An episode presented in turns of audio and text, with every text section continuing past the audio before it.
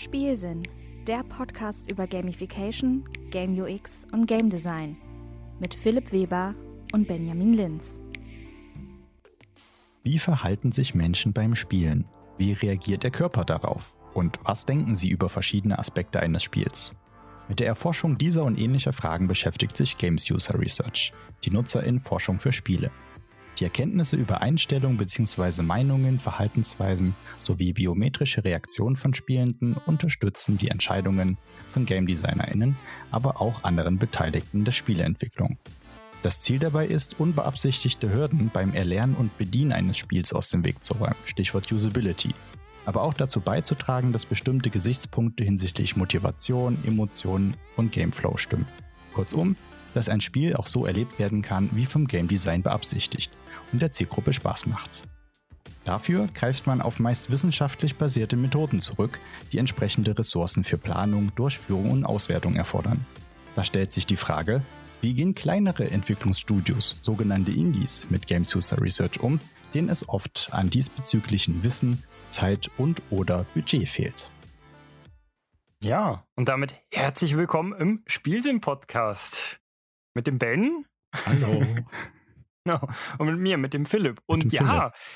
der Ben hat das so schon angeteasert, aber noch gar nicht gesagt, wer denn unser heutiger Gast ist. Ah, ah, wer könnte Und ja, sein? wie, wie sollen wir es jetzt auflösen? Ja? Ich weiß ja. auch nicht, Philipp. Also mir fällt kein besserer Gast ein als der gute Benjamin Linz. Ja, danke, Damit danke. herzlich willkommen im Spielsinn-Podcast. Auch Ach, mal Mensch. schön, dich hier begrüßen zu dürfen. Ah, ja, Wie als, geht's dir? als Gastgeber und Gast zugleich, mehr oder weniger, beziehungsweise du bist ja heute Ja. für die Fragen verantwortlich. Ja, mir geht's, mir geht's gut soweit. Ich bin, äh, ich stecke quasi in der, in der Masterarbeit drin, ähm, schon so die ersten Planungen von Methoden und äh, ja, Vorgehen, was ich so machen möchte und äh, guckt trotzdem noch ein bisschen erweitere das Related Work, was man sonst noch kennt, ähm, zu dem, wo ich dann forsche. Und ja, das Ganze basiert auf einer, also in meiner Masterarbeit, das äh, basiert auf einer Vorstudie, die ich gemacht habe. Und über die soll es heute so ein bisschen gehen. Das hat mich jetzt sehr lange Zeit begleitet. Und ich dachte, das wäre mal interessant, so ein bisschen zu teilen, was ich da gemacht habe, was ich so vorgefunden habe und die Ergebnisse sind, wie es weitergehen kann. Genau.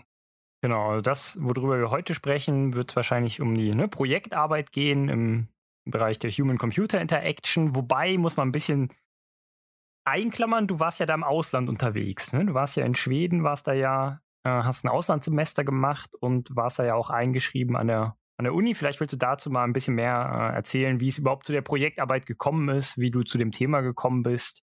Mhm. Ähm, ja. Ja, gern, genau. Also ein bisschen ähm, fortführen von Folge 0. Ich weiß gar nicht mehr, was ich da überhaupt gesagt habe.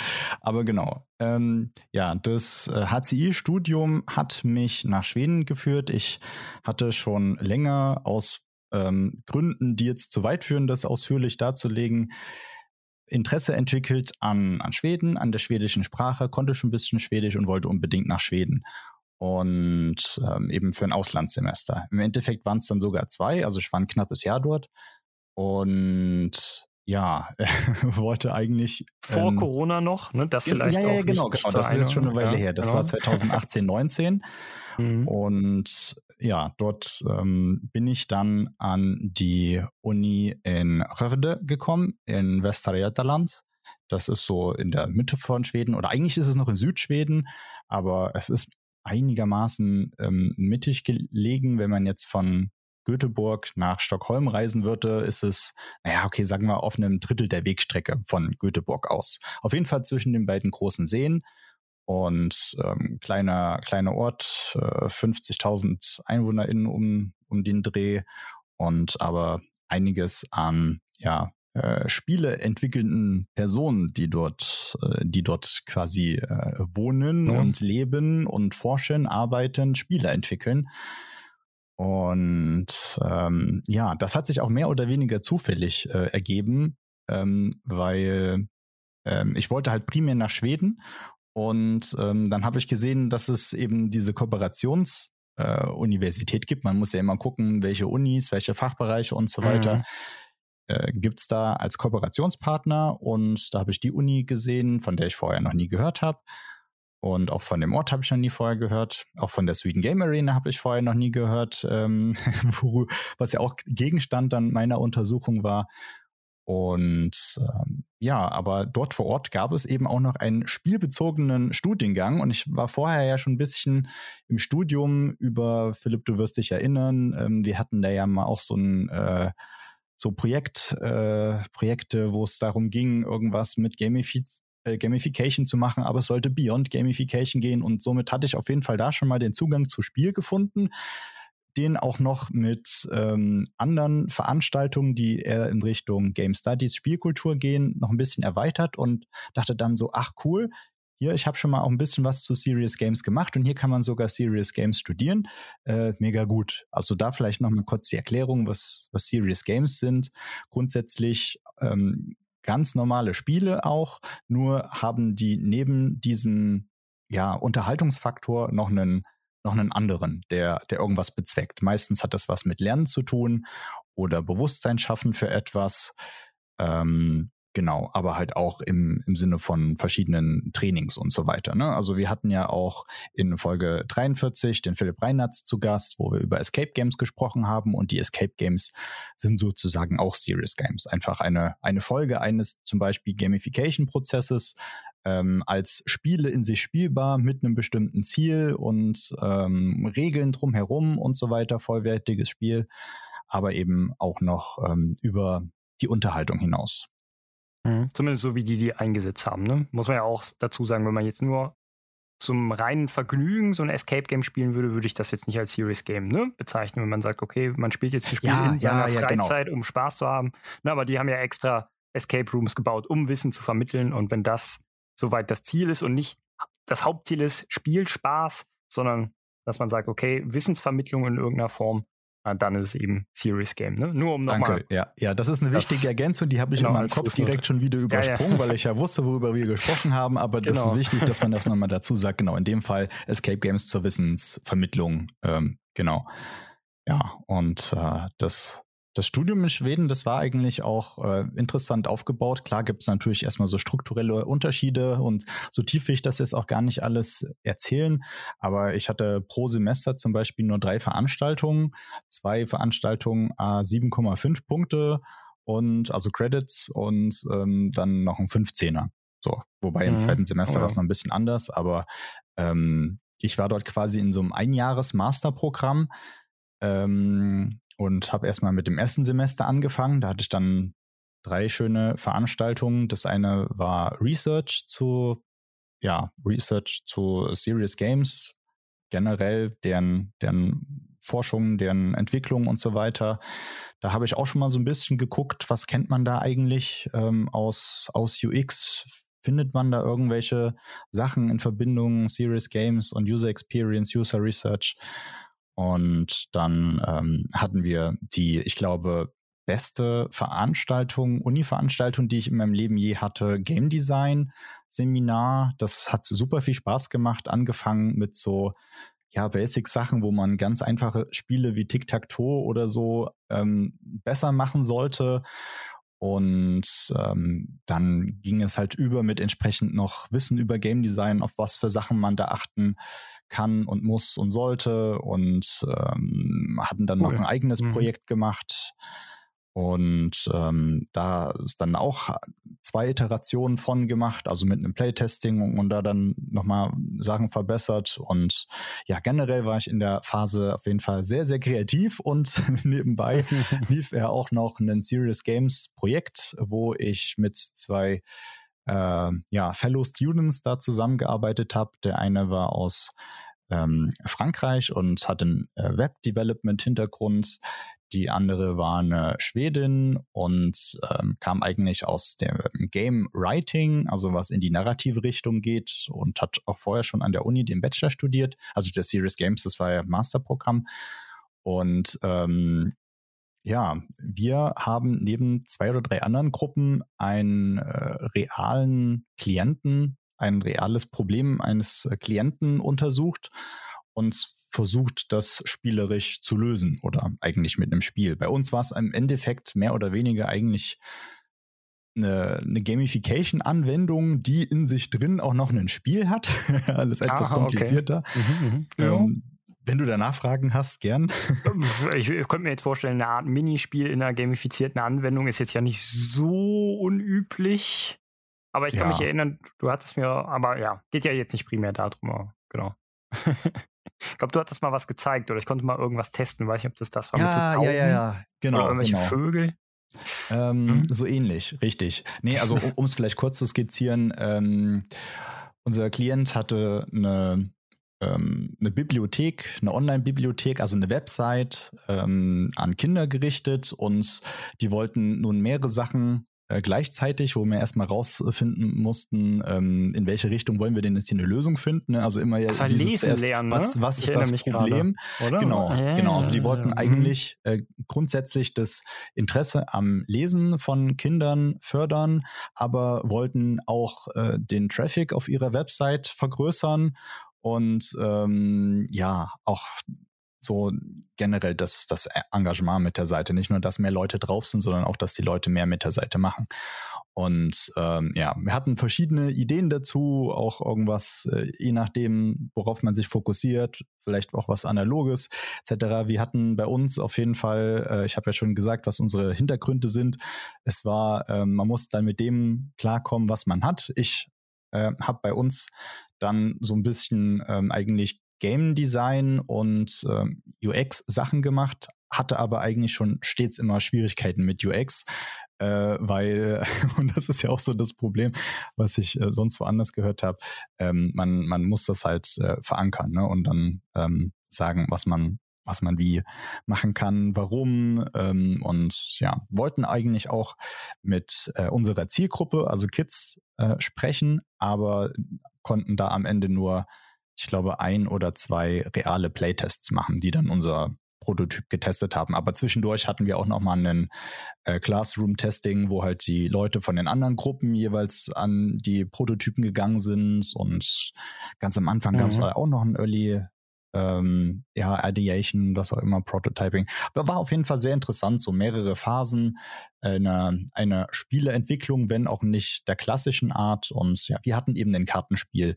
mit ähm, mit entsprechenden Assets, die es schon gab und haben darauf aufgebaut und ähm, ja, so ein bisschen Pokémon-mäßig, dass man verschiedene Elemente hat und ähm, kann einen Gegner angreifen und man muss halt jetzt auswählen, welche Karte wählt man und da habe ich noch versucht, ein bisschen Experience Design zu machen und die Narration zu nehmen von, ähm, von halt unserer Game Writerin und dann so gucken, okay, wie würde sich jetzt so ein Charakter anfühlen, ähm, der zum Beispiel ja besonders ähm, besonders stark ist, der hat vielleicht große Angriffswerte, jemand, der sehr flink ist, der kann vielleicht ähm, zwei Karten in einer Runde spielen, wenn er dran ist oder sowas. Und ja, so in die Richtung konnte ich mich ein mhm. bisschen ausprobieren. Und ähm, ja, im, im zweiten Semester Achso, genau. Zum Game Design hatten wir auch noch ein Abschlussprojekt, ein ganz persönliches, was auch sehr cool war, äh, wo ich auch so ein Mini-Escape-Game äh, versucht habe zu machen in Verbindung zu meiner, zu meiner Heimat, aber das ganz viel schief gelaufen. Also an sich, ich habe gute Benotungen alles bekommen, aber von dem, was ich mir mhm. gedacht habe, das war, ähm, ich ja. wollte zu viel. aber ja, ja. Ähm, das, das führt jetzt so weit. Naja, und im zweiten Semester ähm, hatten wir noch so ein bisschen experimentelle ähm, Untersuchungen, also nochmal wieder Statistik aufgefrischt und aber eben mit Fokus Game, ähm, wo ich mir zum Beispiel auch mal angeguckt habe, die verschiedenen Pokémon-Intros was sehr interessant war. Die ähm, Pokémon-Intros, äh, jetzt Gameboy-Spiele und so. Ja, genau, oder? also, also das, genau. das, das mhm. Onboarding mhm. von den Spielen, mhm. Ähm, mhm. was einem da über die Welt äh, auch gezeigt wird und so. Und am Anfang war es, glaube ich, dann eher so, dass die Pokémon sehr, ja, ähm, naja, die sind halt da draußen und man muss die fangen und so weiter. Und später war es halt mehr mit miteinander und so. Ich habe die Einzelheiten alles schon vergessen, aber wir hatten auch mhm. so ein bisschen so Lesart, zum Beispiel Dark, Dark Patterns oder sowas, äh, Animal Crossing oder Animal Crossing ist eine komplett ähm, dystopische Welt von dem, was da stattfindet, wo auch unser Dozent äh, Forschung drin hatte oder haben auch geguckt, so experimentelle Spiel. Ähm, Entwick ähm, ähm, am Beispiel von äh, Minecraft, beziehungsweise diesem Minecraft, was es da noch für für den Edo-Bereich gibt und solche Sachen. Naja, und dann gab es halt mhm. halt das Masterprojekt, was eigentlich zur ähm, Masterarbeit ähm, führen sollte.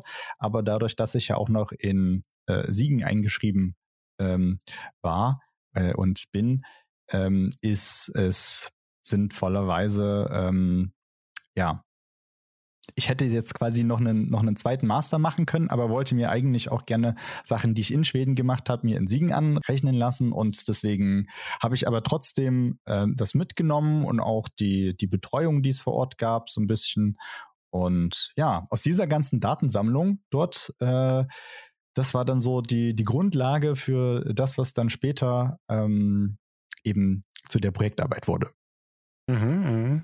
Und um mal vielleicht den Titel zu nennen, womit äh, du dich beschäftigt hast. Du hast dich mit folgendem Thema beschäftigt. A UX Perspective on Design Practices of Indie Developers within the Academic Industrial Cluster of Sweden Game Arena. Mhm. So, natürlich auch nicht, ähm, also eigentlich kann man den Titel schon ganz gut verstehen, aber ich sag mal, wenn das man sich jetzt nicht in Schweden auskennt zum Beispiel, denkt man sich so, okay, Academic Industrial Cluster, okay, irgendein Cluster ist gemeint, Sweden Game Arena. Was ist das jetzt genau? So, wie kann man sich das vorstellen? Muss man dafür, oder du warst ja vor Ort, äh, nehme ich mal an, mhm. ne, um die Interviews ja, zu ja. führen und hast da ja gelebt, ne, wie du ja auch schon gesagt hast. Ähm, wie kann man sich da vorstellen, die Sweden Games Arena? Kannst du da vielleicht ein bisschen Hintergrundinfos zu geben? Ja, also ähm, generell vielleicht noch zum Hintergrund. Ähm, die, die schwedische, also komplett schwedische Spieleindustrie, die ist recht ähm, recht groß doch oder wächst auf jeden Fall sehr stark. Ähm, ich glaube, stand letztes Jahr oder so, wenn man die weltweiten Zahlen runterrechnet, dann ähm, hat jede vierte Person weltweit schon mal ein schwedisches Spiel gespielt. Ähm, oder ähm, was das noch? Ja, ich glaube auch dem, den Umsatz, den die Branche generiert, der ist seit 2010, 11 rum jedes Jahr um, um die 40 Prozent gestiegen, äh, wenn man es ähm, so jetzt runterrechnen würde. Und ähm, ja, ist das größte schwedische Export-Business. Man, man spricht da auch von ähm, äh, Det svenska spelundret, ähm, zu Deutsch das schwedische Spielewunder. Da gibt es auch eine mhm. sehr schöne Dokumentation drüber in der ja, ist quasi so die, die Mediathek vom öffentlich-rechtlichen in, in Schweden allerdings leider halt nicht zugänglich ähm, für andere Sprachen als Schwedisch, ähm, wo ich immer noch hoffe, die packen es da irgendwie mal noch englischsprachige Untertitel drunter, weil das ist eine wirklich richtig, richtig gute Dokumentation von den Anfängen, auch in den 80ern bis heute, ähm, wo sehr bekannte Titel auch aus äh, Rövde selbst. Ähm, ah. Also ich, ich war ja mhm. an der Uni in Rövde und ähm, die, das, der Bereich drumherum, das Ökosystem, äh, was damit einhergeht, das nennt sich eben Sweden Game Arena. Und ähm, dort kommen zum Beispiel ähm, V-Rising war jetzt das letzte, kam daher. Goat Simulator ist vermutlich äh, auch mit eines der bekanntesten und genau, ältesten Wollte ich gerade auch erwähnen. Ne? Coffee Stain Studios, die sind dahinter, ne? die Entwickler genau. von. Genau, von, Coffee äh, Stain, die ja. sitzen auch gerade an, äh, ich glaube, Satisfactory war es. Mhm. Und, und ähm, Dingens hier, Survival Game. Ähm, vor ein, zwei Jahren super erfolgreich. Hit. Ja, äh, genau, ja. da habe ich gerade auch noch dran gedacht. ähm, Googeln ähm, oder nachdenken. nachdenken. Walheim. Walheim. Walheim, war das. Yes. Genau. Ja, ja. Richtig. Das, das hat mich natürlich besonders berührt, äh, als ich mitbekommen habe, warte mal, Walheim, hast du da nicht mal irgendwas gehört? Und dann ist mir das direkt wieder eingefallen. Das habe ich äh, über dieses Spiel und die Entwicklung habe ich damals ähm, da war ja auch noch Facebook, ähm, also in Schweden, die machen viel mit Facebook und viel mit Facebook Messenger. Die haben gar nicht so WhatsApp beispielsweise. Vielleicht ist es jetzt anders, aber damals war es so und ähm, da hat halt auch viel in Facebook-Gruppen stattgefunden. Und da gab es auch so eine Facebook-Gruppe für komplett die ganzen Spielestudiengänge. Und ähm, da haben Leute halt auch mal was reingepostet, so zu ihren Projekten. Und da kann ich mich noch dran erinnern, dass da Walheim dabei war.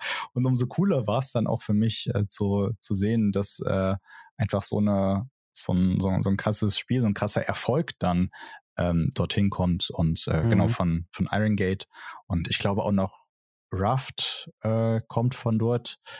Ähm, ja. Vielleicht sonst sonst nur als größeren Rahmen, äh, Namen mal noch die Embracer Group genannt. Klar, mhm. die umfasst jetzt mehr als wahrscheinlich sogar nur Schweden oder nicht wahrscheinlich, definitiv umfasst die mehr als Schweden, aber die haben auf jeden Fall ihre Wurzeln in Schweden und Coffee Stain Studios gehört eben auch zu der Embracer Group und äh, die machen ganz viele ja, sag ich mal, klingt zumindest von außen. Ich habe damit noch nicht wirklich viel zu tun gehabt, kann da jetzt nicht intern nicht viel äh, zu sagen, aber so wie ich die Studios verstehe, also die haben ganz viele Studios auch aufgekauft, auch viele Indie-Studios und geben denen aber sehr viele, oder lassen denen viele Freiheiten, was ja nicht ja. üblich ist, wenn man von einem großen Publisher aufgekauft wird und wenn es dann so heißt, okay, wir kümmern uns darum, dass ihr was zu essen habt. Ne? Dafür müsst ihr uns äh, kreativen Input geben. Kann ja sein, dass der Brotgeber dann sagt, okay, ich würde jetzt gerne aber einen Shooter haben. So, und dann entwickelt ihr den jetzt, weil Call of Duty verkauft sich gut, entwickelt jetzt bitte einen Shooter. Ne? Und das ist halt äh, da, so wie ich das raushöre aus den ganzen Investor Relations, ähm, ja, oder Kommunikation mit Investoren, eben ähm, bei den Quartalsberichten und sowas hört man schon, dass die viele Freiheiten wohl haben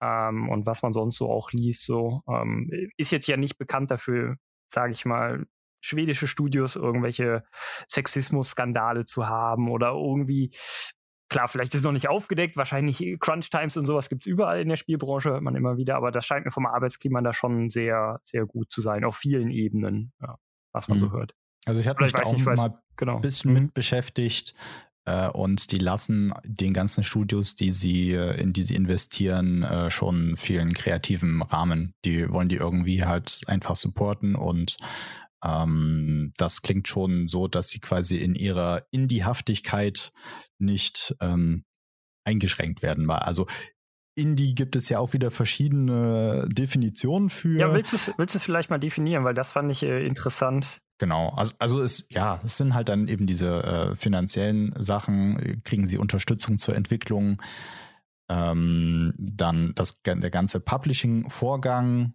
ähm, wie, ne, das eine ist halt die Entwicklung und dann muss es ja noch an die, an die Leute kommen, die es spielen, wo noch Marketing mit dazugehört und ähm, wer weiß was alles, ähm, ja, kenne ich mich jetzt nicht so aus. Und ja, halt diese kreative Freiheit ähm, die wie eben schon besprochen, dass man da eben auch schalten und walten kann, wie man, wie man möchte. Auf der anderen Seite ne, geben halt Publisher zum Beispiel auch die Möglichkeiten, in Sachen Games User Research verschiedene Ressourcen zur Verfügung zu stellen. Ich weiß nicht, wie das jetzt tatsächlich aussieht. Ich habe dazu auch keine Studien gelesen oder was, aber die haben ja eher vielleicht nochmal Mittel, die sie dann auf verschiedene Studios, die sie also, betreuen, definitiv. aufteilen können. Ich, ich kann da sogar ein bisschen was reinwerfen, weil ich, wie gesagt, super interessiert fein. Embracer Group bin. Ich muss nur da leider, vielleicht müssen wir da, ich verlinke es uns nochmal in der Show, Shownote, äh, in die Shownotes. Es gibt auf jeden Fall ein Studio, mindestens ein Studio von der Embracer Group oder eine Firma, die nur Playtesting, meine ich sogar macht. Was? Irgendwas hm. mit Quantic Streams, Quantum, ich gucke so mal nach, gefährliches Halbwissen. Ja, aber Quantic halt Foundry so hatten wir ja auch, Quantic aber Found das ist ja extra. Nee, das ja, ist ja, mit genau, das ist extra. hatten wir Folge 30 zu. Nee, Folge 31 war es. Vielleicht heißt es auch anders. Auf jeden Fall betonen die auch immer, ja, so Synergien können halt gut genutzt werden, gerade zu Playtesting oder ne, wenn man jetzt so an klassische mhm. Eye-Tracking-Studien oder sowas denkt, wo man dann ja auch ein bisschen Hardware für braucht. Ja, Equipment, hier ja richtig. Die, die Natalie hatten wir ja da, die dann mit Gehirnwellenmessung und sowas direkt dann ankommt. Das hat ja jetzt nicht jedes kleines Indie-Studio und dann macht das ja Sinn, das vielleicht ja, das zentral zu haben. ja. Ja, genau. Genau, ja, aber das, das zu dem äh, Punkt. Äh, eine Sache, die ähm, auch gerade häufiger immer mal noch genannt wird, wenn es um Indie-Titel geht, was mich freut, ist Planet of Lana. Das ähm, soll, glaube ich, auch dieses Jahr erscheinen. Und äh, da kann ich mich auch dran erinnern, dass ich damals auch schon erste, erste Sachen dazu gesehen habe.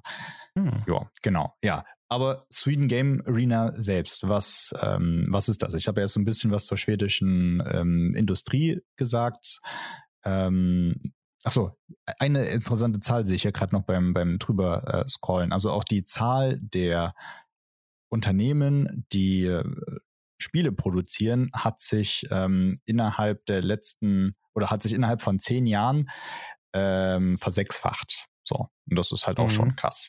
Ja. Ähm, natürlich vor allem am, am Anfang, aber ich weiß jetzt auch nicht den, den genauen Verlauf. Egal, so, Sweden Game Arena. Das ist, ähm, im, steht ja auch im Titel drin, ich habe das Ganze, das ist eine Wortschöpfung von mir, Academic Industrial Cluster genannt, weil dort verschiedenste Akteure und Akteurinnen aus ähm, dem Uni-Umfeld auf die Industrie treffen. Ähm, davon gibt es mehrere, also solche Game Development Cluster in, in Schweden. Ich glaube ungefähr so zehn Stück. Das mhm. ist, ähm, also insgesamt gibt es auch 15 Unis oder mhm. ja, edukative Institutionen, sagen wir mal, wo irgendwie was in Richtung Spieleentwicklung gelehrt wird. Ich weiß jetzt zum Beispiel gar nicht, wie es in Deutschland ist. Aber ähm, es ist dort schon ein großer Fokus darauf. Und ähm, Genau, die äh, Sweden Game Arena, da sind zum Beispiel ähm, alleine 50 verschiedene, äh, verschiedene, logisch, 50 Forschende ähm, da, also zu, zu den ähm, anhand der Seiten, die man auf der Website findet. Ähm, jedes Jahr kommen ungefähr 500 neue ähm, Game ähm, Dev Studis dazu und äh, in Sachen ähm, Professionals sind aber halt auch schon über 200 Stück vor Ort und mhm. ähm, genau, zusätzlich gibt es dann eben auch noch so einen Business Accelerator, ähm, den äh, Game Incubator, ähm, der dann eben auch nochmal mit Business Know-how ähm, an die, also man muss es sich vor, so vorstellen, vielleicht zum groben Aufbau, wie das Ganze auch funktioniert. Ähm, es gibt acht, glaube ich, waren es, verschiedene Studiengänge, die sich mit Spieleentwicklung befassen, die dann aber immer eine einzelne Disziplin in den Vordergrund stellen. Ähm, ich habe das ja auch gerade mal gefunden. Das sind ähm, 2D-Grafik, 3D-Grafik, Animation, Design, also Game Design, äh, Game Writing, Sound, ähm, Music und äh, die Programmierung. Und ähm, ja, in diesen Studiengängen gibt es, glaube ich, zwei oder drei Projekte, die, äh, wo aus verschiedenen Disziplinen eben die Leute zusammenkommen und an einem Spiel arbeiten. Und manche dieser Gruppen, die bleiben dann zusammen und machen noch ein neues Spiel und gründen sich damit aus. Andere nehmen sogar das Projekt, was sie in der Uni hatten und versuchen das halt weiter auszubauen in mhm. ihrer Freizeit dann und daraus irgendwie einen, einen ja, ein Geschäft zu starten, von dem man leben kann. Meist eher so in Teilzeit und bei manchen klappt es dann auch in Vollzeit und ähm, dort gibt es ja auch entsprechende Unterstützung. Wie gesagt, der Business äh, Accelerator, ähm, der unterstützt dann noch mit äh, ja, Businesswissen, Wirtschafts, ähm, Businessplan und Kram und wie überzeugt man Publisher, wie holt man Geld ran und so die ganzen Sachen, die man klassischerweise jetzt eher weniger lernt, aber die sicherlich auch mit ab, ähm, abgedeckt werden. Das ist ja eine Art Startup, was man dann damit gründet. Ne? Genau, Kann man sich ja genau, vorstellen. Genau. Mhm, und genau. äh, diese, dieses Ökosystem dort ähm, ist halt sehr, sehr vernetzt. Also die haben regelmäßig äh, Treffen in verschiedensten Möglichkeiten. Ähm, die haben auch eine Hochschulgruppe zum Beispiel, wo sich Leute halt zum, zum Spielen treffen ähm, mit sonst was alles an digitalen und analogen Brettspielen, was sehr cool ist. Da war ich auch immer mal da.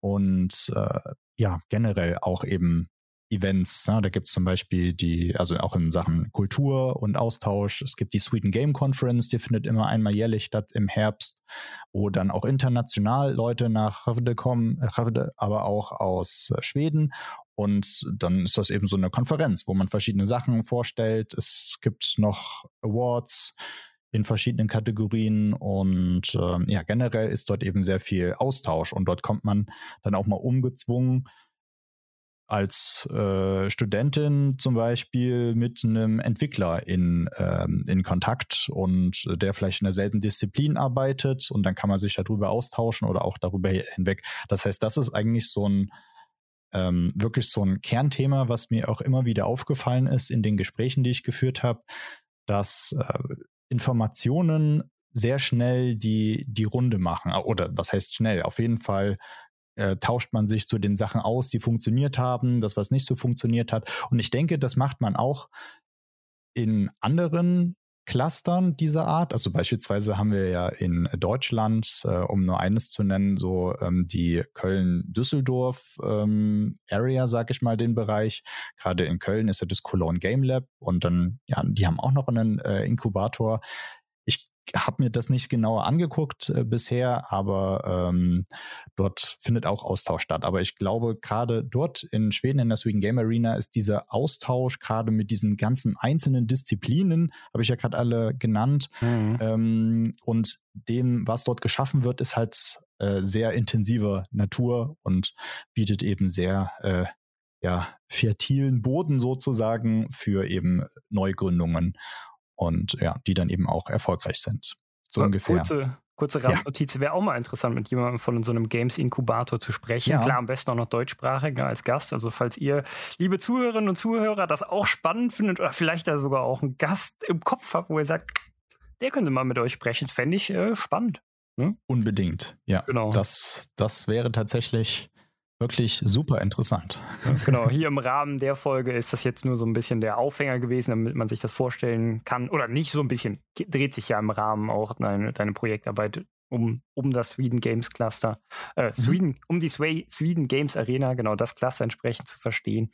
Und da muss man natürlich auch, ja, verstehen, wie das, eigentlich muss man wahrscheinlich noch viel mehr dazu erzählen, ne? wie ist das entstanden, Entstehungsgeschichte. Aber ich würde sagen, das kürzen wir so ein bisschen ab und geh mal ein bisschen konkreter vielleicht auf, auf deine Arbeit ja. ein, was du da dann gemacht hast, wie, oder genau, wie bist du an das Thema rangekommen? Also du wusstest ja. wahrscheinlich irgendwann, okay, das ist die Sweden Games Arena, dann sagt man ja wahrscheinlich nicht, weil du ja sagst, Spielentwicklung ist ja eigentlich so Hauptfokus äh, der Arbeit, dann sagt man ja nicht so, okay, ich möchte jetzt aber eher mehr über die Arbeitspraktiken was erfahren und mich mehr, sage ich mal, mit dem ähm, Unternehmensklima ein bisschen oder ne, kannst ja ein bisschen noch genauer drauf eingehen, mhm. mich weniger darauf konzentrieren, sondern man denkt ja eigentlich so, okay, wenn man jetzt seine Arbeit schreiben soll, dann entwickelt man halt eben ein Spiel. Warum interessieren dich denn eher, sage ich mal, äh, die Arbeitspraktiken ähm, mhm.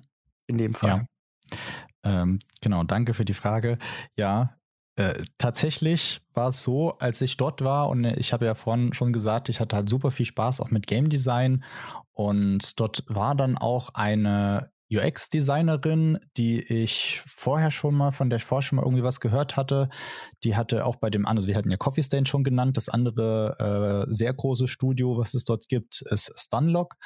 Ähm, die haben ähm, unter anderem äh, Battle Ride gemacht was ich vorher auch nicht kannte, aber das war halt auch in Schweden wohl sehr, sehr groß. Und ähm, noch ein paar andere, das war so äh, MOBAs ähm, oder so Arena, ich will jetzt auch nichts Falsches sagen, ähm, aber auch wo man in, in Teams gegen andere gekämpft hat, auf einer relativ kleinen, äh, in einem relativ kleinen Bereich und aber auch war das Top-Down? Ich weiß es nicht mehr. Egal, Battle Ride. Äh, ich, ich verlinke sonst nochmal was dazu, äh, mhm. äh, was ich finde. Auf jeden Fall, Stunlock war einer von den größeren. Und äh, ich wusste ja auch schon bisher aus HCI-Studium und so lange wie ich mich ja mit diesen ganzen UX-Themen beschäftigt habe, dass UX-Reifegrad immer so ein Thema ist. Ne? Also ähm, es gibt halt zwar nach oder mit der Zeit immer mehr Firmen, die in das Thema UX investieren. Einerseits natürlich vom Bewusstsein her, aber eben auch von entsprechenden ähm, Methoden oder Personen, die das dann dediziert machen und so weiter. Und ähm, so wusste ich auch oder habe mir gedacht, naja, in der Spieleentwicklung wird es vermutlich nicht anders sein, dass man äh, viele viele Firmen, die äh, noch eher kleiner sind, vielleicht eher ein bisschen zu ihrem Glück zwingen muss, in Anführungszeichen, oder die so ein bisschen äh, pushen. Hier, guck mal, ähm, das gibt es ja auch. Äh, und wie sieht's denn damit aus?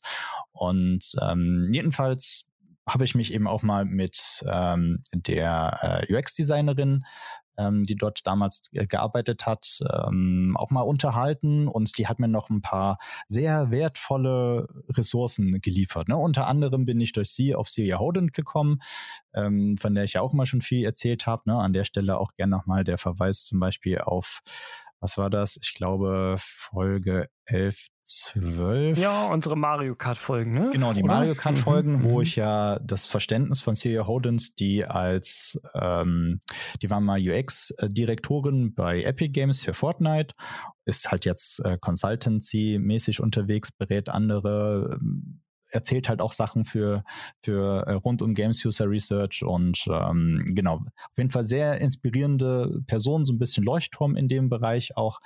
Ähm, ich durfte sie auch schon mal ganz kurz kennenlernen, aber das ist ähm, äh, was anderes. Genau, nee. Und ähm, sie hat mir auf jeden Fall damals so ein paar äh, Hinweise gegeben und dann habe ich mich damit beschäftigt und bin immer tiefer so reingerutscht und habe festgestellt, ach ja Mensch, das, da gibt's ja so einen eigenen ähm, Bereich für, wo sich auch eben Konferenzvideos auf YouTube finden lassen und so weiter. Und äh, ja, dort habe ich dann, das war so der Einstieg im, im März äh, 2019 am äh, Games User Research Summit teilgenommen. Der wurde digital übertragen und ähm, konnte man auch Fragen stellen, war halt Livestream und so weiter.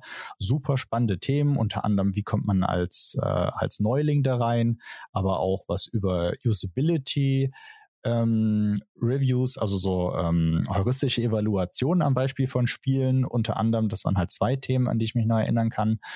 Und ja, so bin ich dann reingekommen und habe richtig, äh, richtig die Leidenschaft hat mich gepackt äh, und mich da eben noch, noch mehr in dieses UX in, in Spielen damit zu ähm, befassen.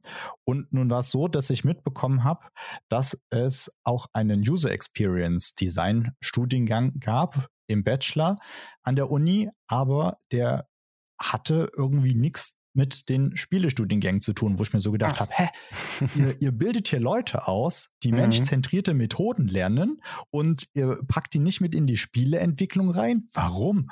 Und mhm. äh, naja, dann, dann hat das halt in mir, in mir angefangen, so ein bisschen zu rattern und über vielleicht noch die eine und andere ähm, Abzweigung bin ich schlussendlich dann darauf gekommen, ey, ich will jetzt mal wissen, klar, es gibt jetzt die ganzen großen Firmen, ähm, ne, wie zum Beispiel ähm, bei Epic oder auch jetzt Ubisoft, ähm, und natürlich auch noch viele andere, die entsprechendes Geld haben oder entsprechende Ressourcen generell, um so richtig professionell Games User Research zu machen.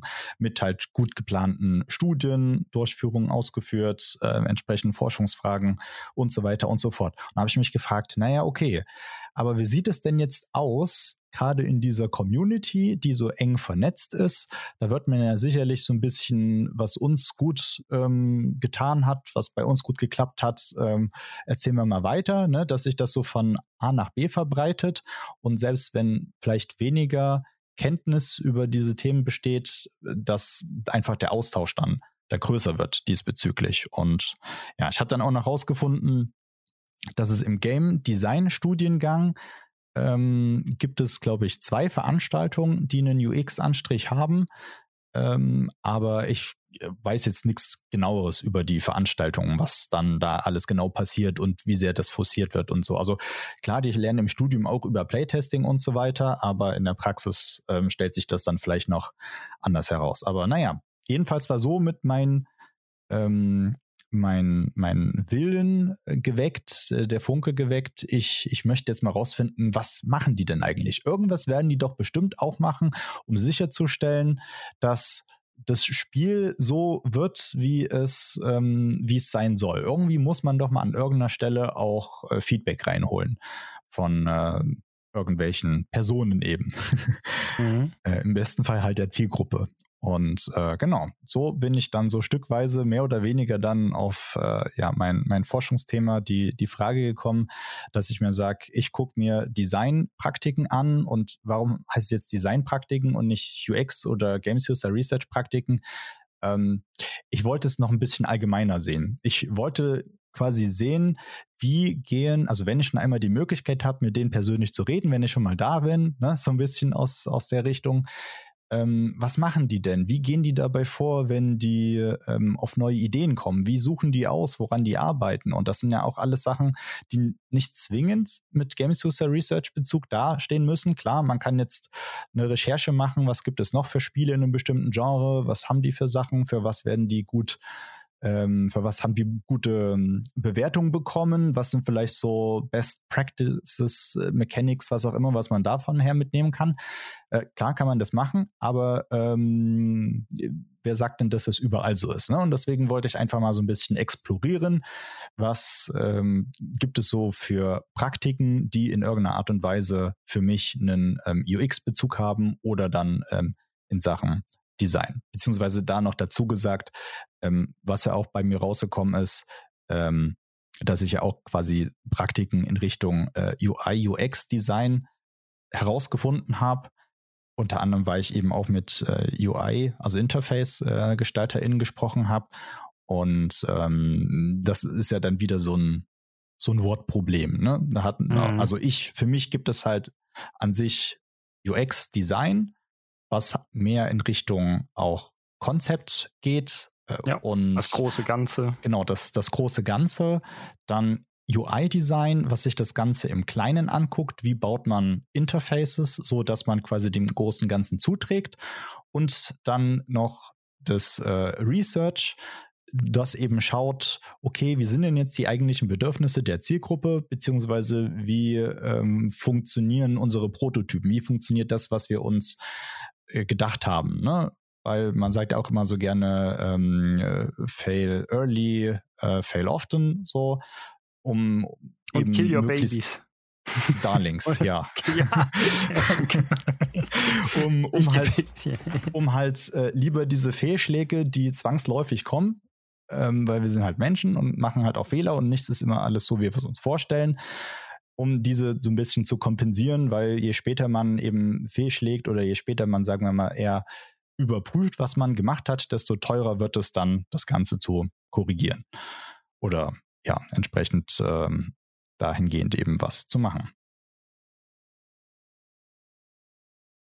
Ja, ja, also Designpraktiken willst du, also ich weiß nicht, ob wir da noch weiter drauf eingehen wollen, aber ich hatte ja am Anfang gesagt, okay, du hast dich vielleicht mit Arbeitspraktiken auch auseinandergesetzt. Würdest du jetzt sagen, wenn du dich eher mit Design und UX-Praktiken auseinandergesetzt hast, äh, ist, wo ist da jetzt, sag ich mal, der Unterschied zu Arbeitspraktiken und Designpraktiken oder würdest du das in deinem Fall dann eher sehr nah beieinander zumindest sehen? Ja, es ist eher nah beieinander. Also ich habe das nicht nochmal extra aufge, aufgegliedert oder definiert. Mir ist nur aufgefallen, ich hatte ja im Endeffekt ähm, eine gewisse Anzahl sozusagen an Praktiken herausgefunden und von denen hatten halt so und so viele irgendwo einen ähm, UX-Bezug oder der halt mehr in diese Research-Richtung ging. Und andere, also beispielsweise, ähm, um da auch noch nachzuhaken, ne, zum Beispiel, wenn du jetzt ähm, sowas wie Usability Review machst oder sowas, eine Inspektion, dann guckst du dir das ja auch an mit einem gewissen Vorwissen und Erfahrung, was du hast. Ja, beispielsweise jetzt wir mit HCI-Hintergrund. Und an der Stelle hat man ja keinen Kontakt mit den äh, SpielerInnen. Ne? Aber es ist halt trotzdem irgendwo eine, eine Forschungsmethode, weil halt nochmal jemand anderes da drauf guckt. Da könnte man jetzt auch nochmal die Unterscheidung zählen, äh, treffen, ist das jetzt Design, ist das Research. Aber mhm. für, für mich war es eher nur an der Stelle, es gibt halt überwiegend die und die Methoden, die ich identifiziert habe, oder nicht die Methoden, die Praktiken. Also ich habe für mich persönlich so der Unterschied gemacht, Methode ist das, was im Buch steht, wie man es idealerweise macht und Praktik ist dann das, wie es in der Welt da draußen stattfindet und das heißt vielleicht auch anders ähm, hat noch irgendwelche Einschränkungen.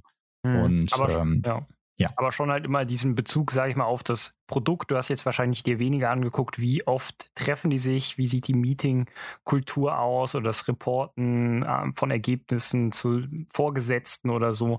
Oder war das auch Teil deiner Forschung? Wahrscheinlich nicht. Das würde ich dann eher als großes Gesamtes noch zur Arbeitspraktiken dazuzählen zum Beispiel.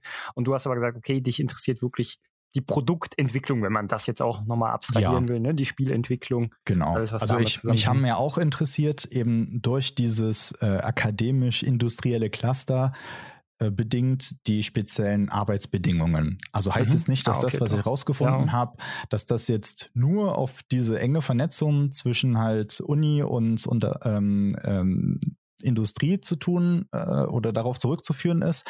Aber also da habe ich jetzt keine keine Unterscheidung gemacht, was können eventuell Ursachen sein, aber äh, es gab schon ganz interessante Sachen dann noch in, in Sachen, wie sieht halt die Arbeitsrealität aus, aus der sich dann nochmal verschiedene Herausforderungen ähm, ja, äh, ergeben, die man halt, mit denen man unterschiedlich umgehen kann und ja, dann halt auch in den eigentlichen Praktiken selbst ja dann auch nochmal ja, Herausforderungen mhm. und so bilden. Mhm. Ähm, vielleicht mal noch rückgesprungen zu, oder ein Stück weit äh, rückgesprungen zu Related Work oder verwandte Arbeiten. Gibt es schon so Forschung zu so Clustern, sage ich mal, die äh, Leute, wo sich sowas schon mal in ähnlicher Form angeguckt haben, jetzt vielleicht auch in einem anderen Kontext. Hast du da auch ein bisschen was zu herausgefunden oder war das äh, nicht, nicht Teil deiner Arbeit zu gucken, okay, was haben denn andere Leute schon mal? Oder vielleicht gab es ja schon ähnliche Forschung sogar in der Sweden Games Arena in, in diesem Cluster. Wenn ja, wäre da natürlich ein bisschen Background ähm, interessant. Mhm. Ja, also ich habe mir jetzt nicht konkret andere Cluster angeguckt. Da hätte ich jetzt erstmal separat gucken müssen. Ne? Sonst auch noch vielleicht noch, wie man es definiert oder was.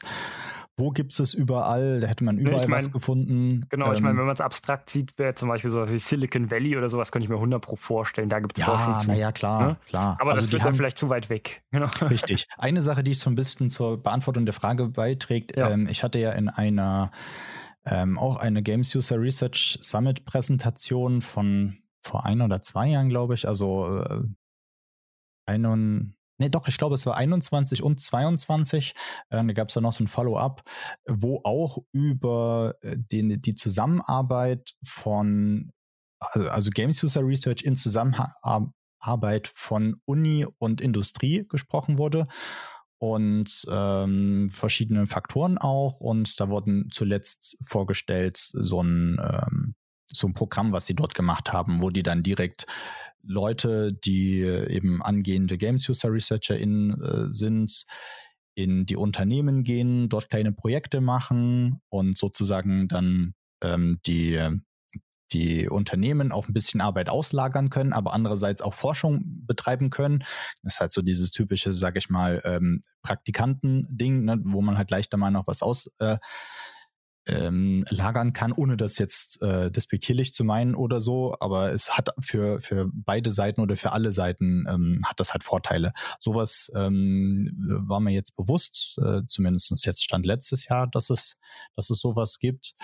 Ähm, aber mit anderen Clustern habe ich mich nicht so beschäftigt. Also ne, ich weiß halt ungefähr in Deutschland, okay, in der und der Region gibt es ein bisschen mehr. Aber ja, das, das wäre wohl dann nochmal ein, ein Punkt für sich. Ja. Ähm, aber sonst zu ähm, Related Work in der Sweden Game Arena selbst. Also was ich ganz cool finde, die haben auch eine eigene Plattform, die äh, komplett öffentlich zugänglich ist, wo man nach diversen Abschlussarbeiten und Promotionsarbeiten und so weiter suchen kann. Also jede Arbeit, die mal einen, ähm, die man Student, Studentin dort geschrieben hat, die landet auf der Plattform. Und äh, da bin ich auch immer mal und guck mal, was da so drin ist. Mittlerweile, ein Jahr nachdem ich dort war, ähm, war ja dann Pandemie. Da gab es dann auch einen Masterstudiengang zu Game User Experience, der aber wohl ähnlich aufgebaut sein sollte, äh, zumindest was man mir noch im Vorhinein erzählt hat, als sie da in der Planung waren, äh, zu meinem Studiengang. Ähm, also jetzt nicht so sehr anders, aber mhm. halt nochmal von der Ausrichtung vielleicht eher auf den Aufbau von den Bachelorstudiengängen.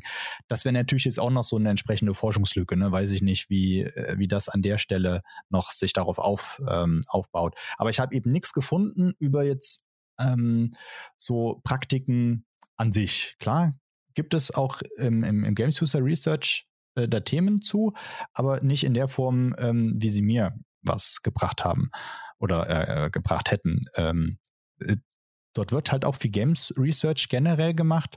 Und ähm, da wurde unter anderem auch äh, rausgefunden, dass es so über die Entwicklungsprozesse und ja eben auch Praktiken von speziell auch kleineren äh, Entwicklungsstudios, Organisationen, ähm, dass die halt eher unterrepräsentiert sind in der akademischen Community und ähm, dass es auf jeden Fall so eine, so eine Lücke gibt äh, zwischen ja Uni oder Academia und, und Industry und ähm, genau, da wollte ich an der Stelle dann zu, zu beitragen. Ansonsten ähm, ja, was, was, ähm, was wusste man noch?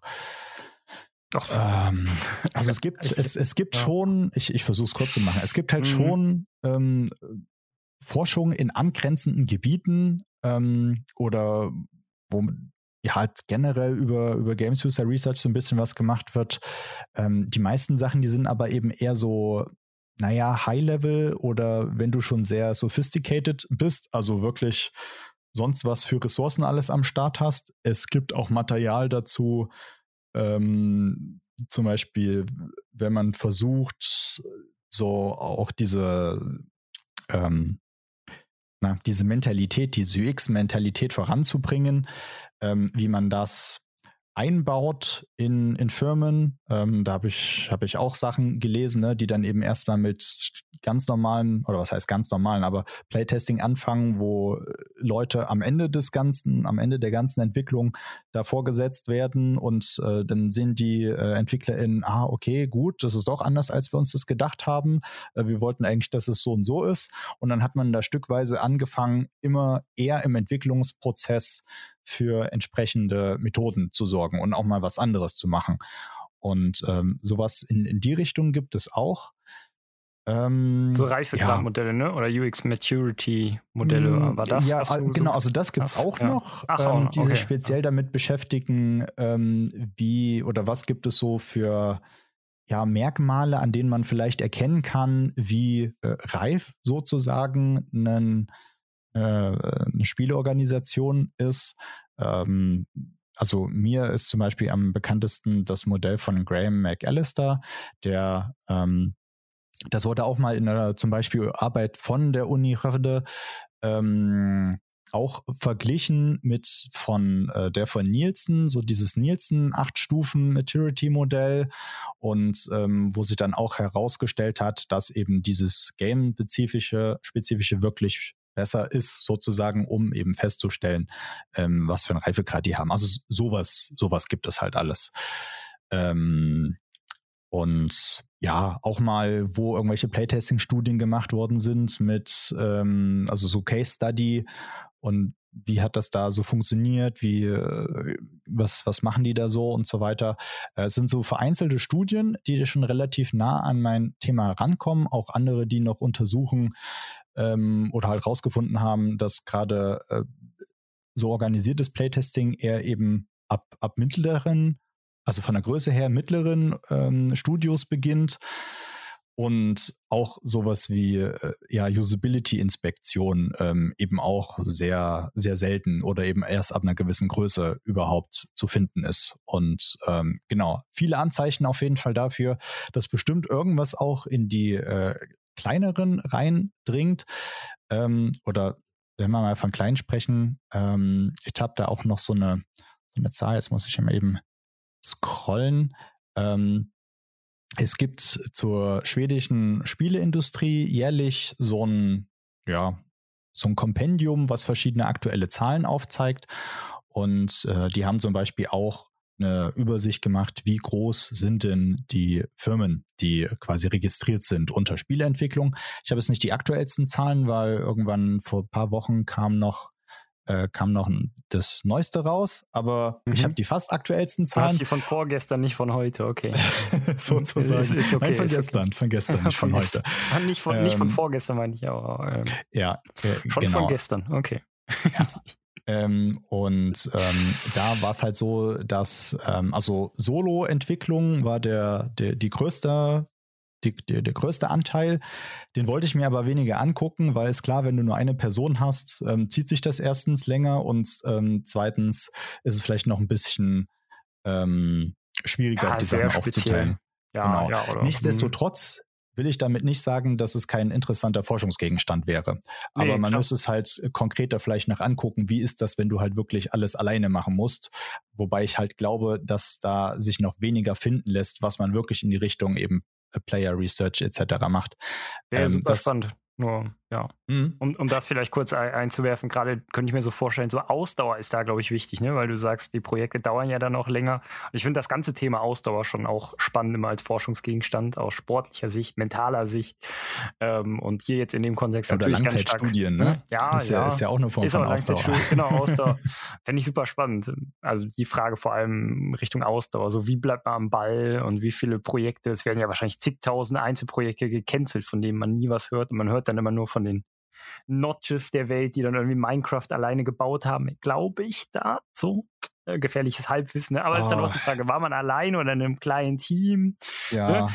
In der Regel oder ich denke dann auch mal, irgendwie holen die sich ja wahrscheinlich schon dann Hilfe, aber das zählt dann nicht so ganz, wenn man sagt, hier, erstell mal ein paar Assets für mich, ich brauche die und die und holt sich dann Freelancer dazu. Ne? Also äh, die, die, die Grenzen sind da ein bisschen schwimmend. Hm. Ja, genau. Und die, die für mein ähm, für meinen Scope quasi relevant waren, wobei ich da jetzt nicht so exklusiv war. Ich habe so ein bisschen genommen, was ich kriegen konnte sozusagen, ähm, waren die sogenannten Mikrounternehmen, Micro-Companies, die ähm, ungefähr ein Drittel einnehmen, im, im letzten Bericht zumindest, ähm, die so zwischen zwei und neun Angestellten mhm. oder Mitwirkenden ähm, beinhalten. Dass wir ungefähr mal wissen, was heißt denn jetzt klein. Ne? Also genau. es, äh, das ist halt auch immer so die Frage bei Indie, ähm, was ich immer auch schwierig finde, gerade beim, beim Schreiben, worauf, worauf bezieht man sich dann?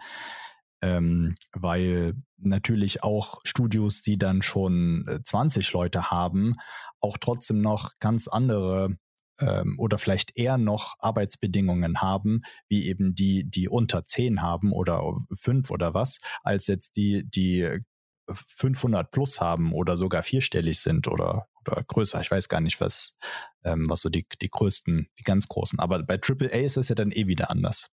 Ja.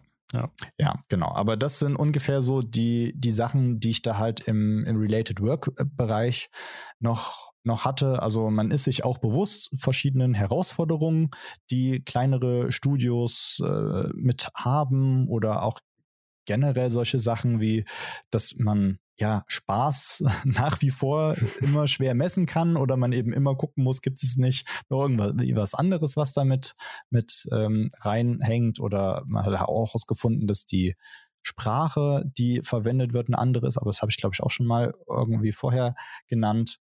Das mit den Jobrollen habe ich ja mehr oder weniger auch schon gesagt. Ne? Das sind halt auch auch Probleme, wenn man jetzt konkret danach äh, guckt. Ähm, beispielsweise habe ich für meine Studie ähm, so, ein, so einen Satz geschrieben, die Person, die am meisten äh, sich um die, ja, ich habe es natürlich jetzt nicht auswendig, aber die sich am, am meisten darum kümmert, an, an ähm, Feedback der, der Spielerschaft zu kommen und ähm, das halt zu, zu integrieren oder irgendwie sowas in die Richtung. Ne? Ich wollte halt nicht Game Designer in sagen, aber auch mhm. nicht äh, halt Games User Researcher sozusagen, ähm, weil das sind halt am Ende nur äh, Bezeichnungen, wobei in dem Fall schon das letztere eher sehr speziell.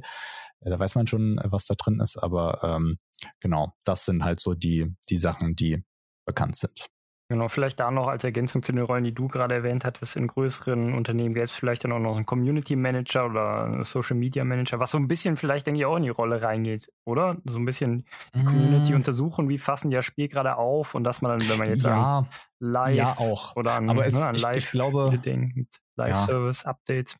Oder geht das nochmal in eine andere Richtung? Ich meine, nur wenn man kleiner ist, muss das mehr, das, den Punkt wolltest du, glaube ich, machen, müssen diese mhm. Punkte mhm. mehr in einzelnen, oder diese Skills mehr in einzelnen Punkten verankert sein. Da gibt es ja nicht den Social Media Manager, den äh, Playtester oder Head of User Researcher oder ich sag mal den User mhm. Researcher, den Community Manager und sonst was. Ne? Da wird das nicht so getrennt. Da ist wahrscheinlich dann der User Researcher auch Community Manager. Würde ich jetzt mal tippen. Ich weiß nicht, du hast hier die, äh, ja, du, hast ja. die Studie durch. Ja, nee, das kommt halt, äh, kommt halt drauf an, natürlich, ja. wie du, ähm, wie du da rangehst. Also dazu gibt es auch Literatur, ähm, wie sich so generell Games User Research manifestiert, mehr oder weniger. Ne? Im Idealfall hast du natürlich ähm, Leute, die spezialisiert sind auf irgendeine Unterdisziplin. Ne? In den ganz großen äh, wird dann auch unterschieden. Dann hast du, hast du halt die Leute, die ähm, nur das ganze planen und sie das in den, in den großen Blick haben. Dann gibt's äh, Leute, die äh, zum Beispiel in so Play Testlabs, wie auch immer, arbeiten und eigentlich nur das Ganze halt moderieren und, und vor Ort so ein bisschen Lab Assistant mäßig machen. Dann vielleicht nochmal extra Leute, die analysieren und ähm, ähm, noch so andere Support-Sachen, die für die Rekrutierung zuständig sind. Also ne, es gibt ja um dieses ganze ähm, Forschungs-, User Research, ähm, da gibt es ja nochmal viele Unter Unterpunkte, die so stattfinden.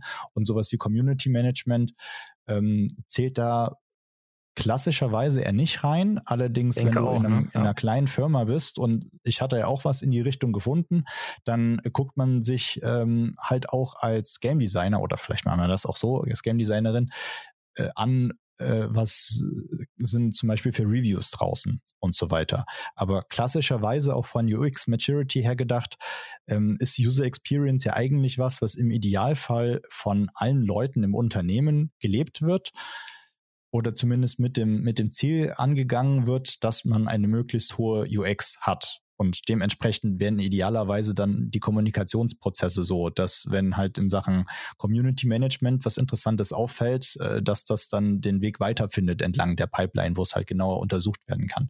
Das ist ja so ein Ding. Ne? Idealerweise hast du konkrete Forschungsfragen, die du wissen möchtest und dann guckst du, was machst du für eine Methode, um das herauszufinden äh, und ja, machst dann die Methode und, und guckst dann, was die Daten hergeben und äh, schaust, wie das am Ende dann deine ähm, Entscheidungen ähm, mit Realdaten beeinflussen kann.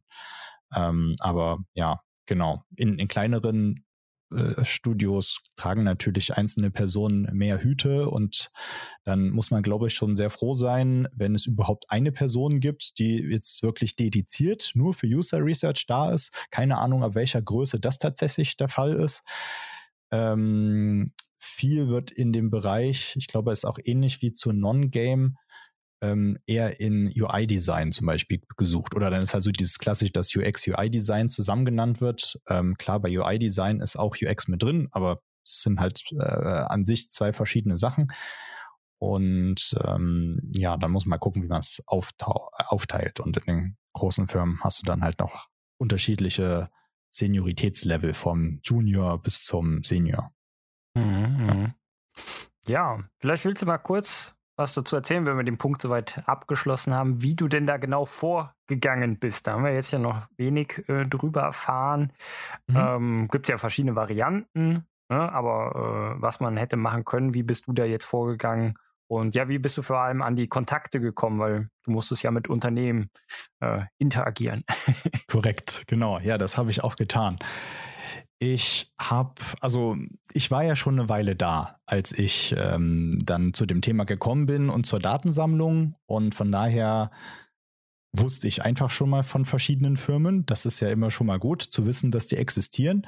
Der erste und, Schritt, genau. Ja. Genau. Ich, ich habe als erstes also erstmal eine Liste gemacht von sämtlichen Firmen, die irgendwie im Zusammenhang mit äh, Sweden Game Arena stehen und äh, halt über verschiedene Wege, ne, was man über die Website selbst findet. Dann hat der Game Incubator hat noch eine Liste, hat noch eine Liste mit Alumnis äh, oder Alumni drauf. Ähm, und ähm, ja, noch so, so, so dies und das.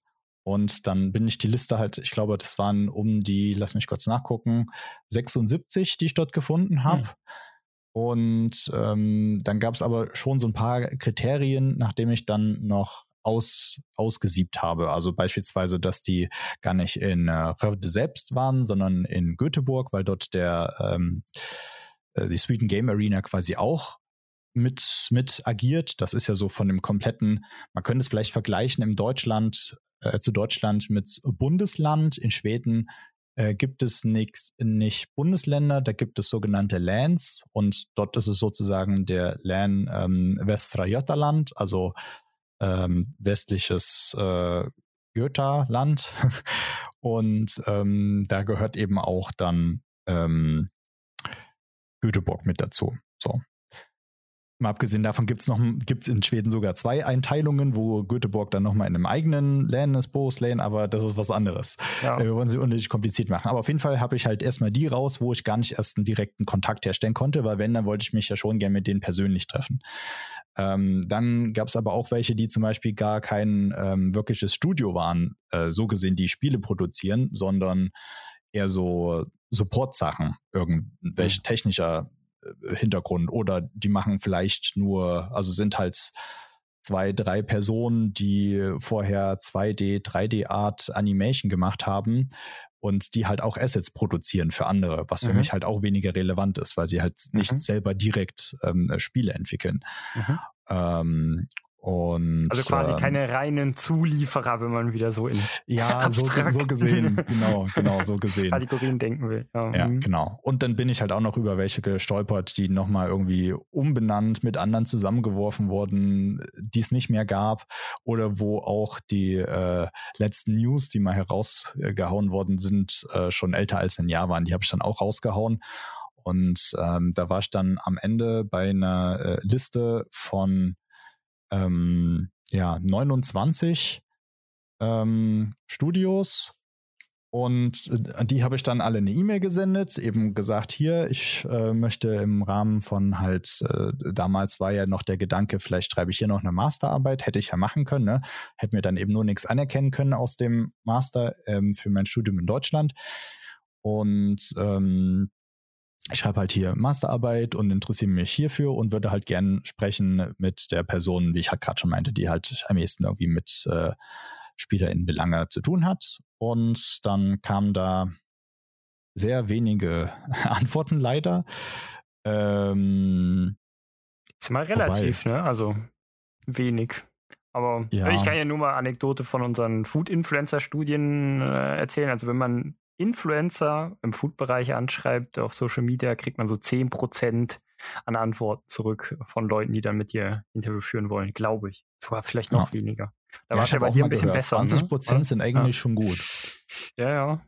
Genau. Wie viele ja. haben dann bei dir zugesagt oder musstest, noch, musstest du noch andere Wege gehen, die noch anrufen, an der Tür klingeln und sagen, ich bin der Ben, ich will jetzt hier mal gucken, was ihr traut? Sprecht mit mir, ja. Nee, ich habe tatsächlich, ähm, ich habe auch nochmal nachgeguckt, ich hatte doch 25 äh, Prozent von der äh, Response Rate, wobei ähm, da aber eben auch einige äh, achso, halt, man muss auch nochmal sagen, ne, ich habe ja auch 29 angeschrieben oder beziehungsweise habe ich auch nur 28 angeschrieben, weil eins war quasi mein äh, Pilot, ähm, Pilotstudio, ähm, mit dem ich schon mal so eine Vorvorstudie gemacht habe. Die habe ich natürlich dann nicht angeschrieben, mit denen habe ich ja schon gesprochen. Ähm, und von den restlichen 28, ne, ein Viertel davon, das sind halt sieben Stück. Also so viele sind das dann irgendwie dann auch nicht total mhm. gesehen. Und mhm. drei davon ähm, hatten auch kein Interesse. Die haben quasi dankend abgelehnt. Und ja, im Endeffekt konnte ich dann aber mit sechs Personen aus sechs Studios sprechen ähm, oder aus sechs Entwicklungsteams besser gesagt. Und ähm, ja, das Ganze waren aber fünf Interviews, weil lustigerweise ähm, waren in einer, ähm, in einem Interview hatte ich eine Person, die für zwei ähm, Teams gearbeitet hat. Mhm. Die war, hat nämlich unter anderem auch noch in einer ähm, Entwicklungsgruppe mit drin gesessen mit Leuten, die nur an der Uni sitzen und quasi auch noch einen externen Klienten haben. Dann dachte ich mir so, ja, okay, nehme ich mal mit. Ähm, wer mhm. weiß, was man da noch rauskriegt. Und äh, bei einem anderen, da saß dann auf einmal, saßen dann zwei Leute vor mir, obwohl ich dachte, ich spreche nur mit einem, aber hatte dann eben auch noch entsprechend äh, mehr Input. Ja. Okay, cool. Und dann hast du Interviews mit denen geführt. Ich nehme an, genau. semi-strukturierte mit Leitfaden oder bist du komplett offen daran und hast gesagt, lass mal schnacken? So. Nee, nee, ich habe schon äh, mir sehr stark den Kopf darüber zerbrochen, was könnte ich die denn fragen und hatte eher zu viel Fragen als zu wenig, was dann auch mhm. äh, ne, eine von den Limitations ist, um dieses sowas schon mal vorwegzunehmen. Es war halt einfach zu, zu wenig Zeit an der Stelle und ähm, ich war so überwältigt von den ganzen ähm, Eindrücken und fand das alles so cool, was sie mir auch erzählen und ähm, es ist halt immer schwierig, wenn du auf der einen Seite ähm, protokollierst. Also ich hatte auch mit Erlaubnis ein Recording laufen, aber man muss ja trotzdem auch immer noch in seinem Leitfaden zurechtkommen und ähm, ja, da habe ich, konnte ich dann quasi nicht alle Punkte von der, von der Liste dort bearbeiten. Ich hatte zusätzlich auch noch ähm, andere Mittel, um Daten zu sammeln. Also das eine war halt der, der ähm, der, der Interview-Leitfaden an sich semi-strukturiert, genau. Also äh, es war halt keine feste Struktur, es waren Themengebiete. Wenn die sich gerade angeboten haben, ist man dann dorthin gesprungen.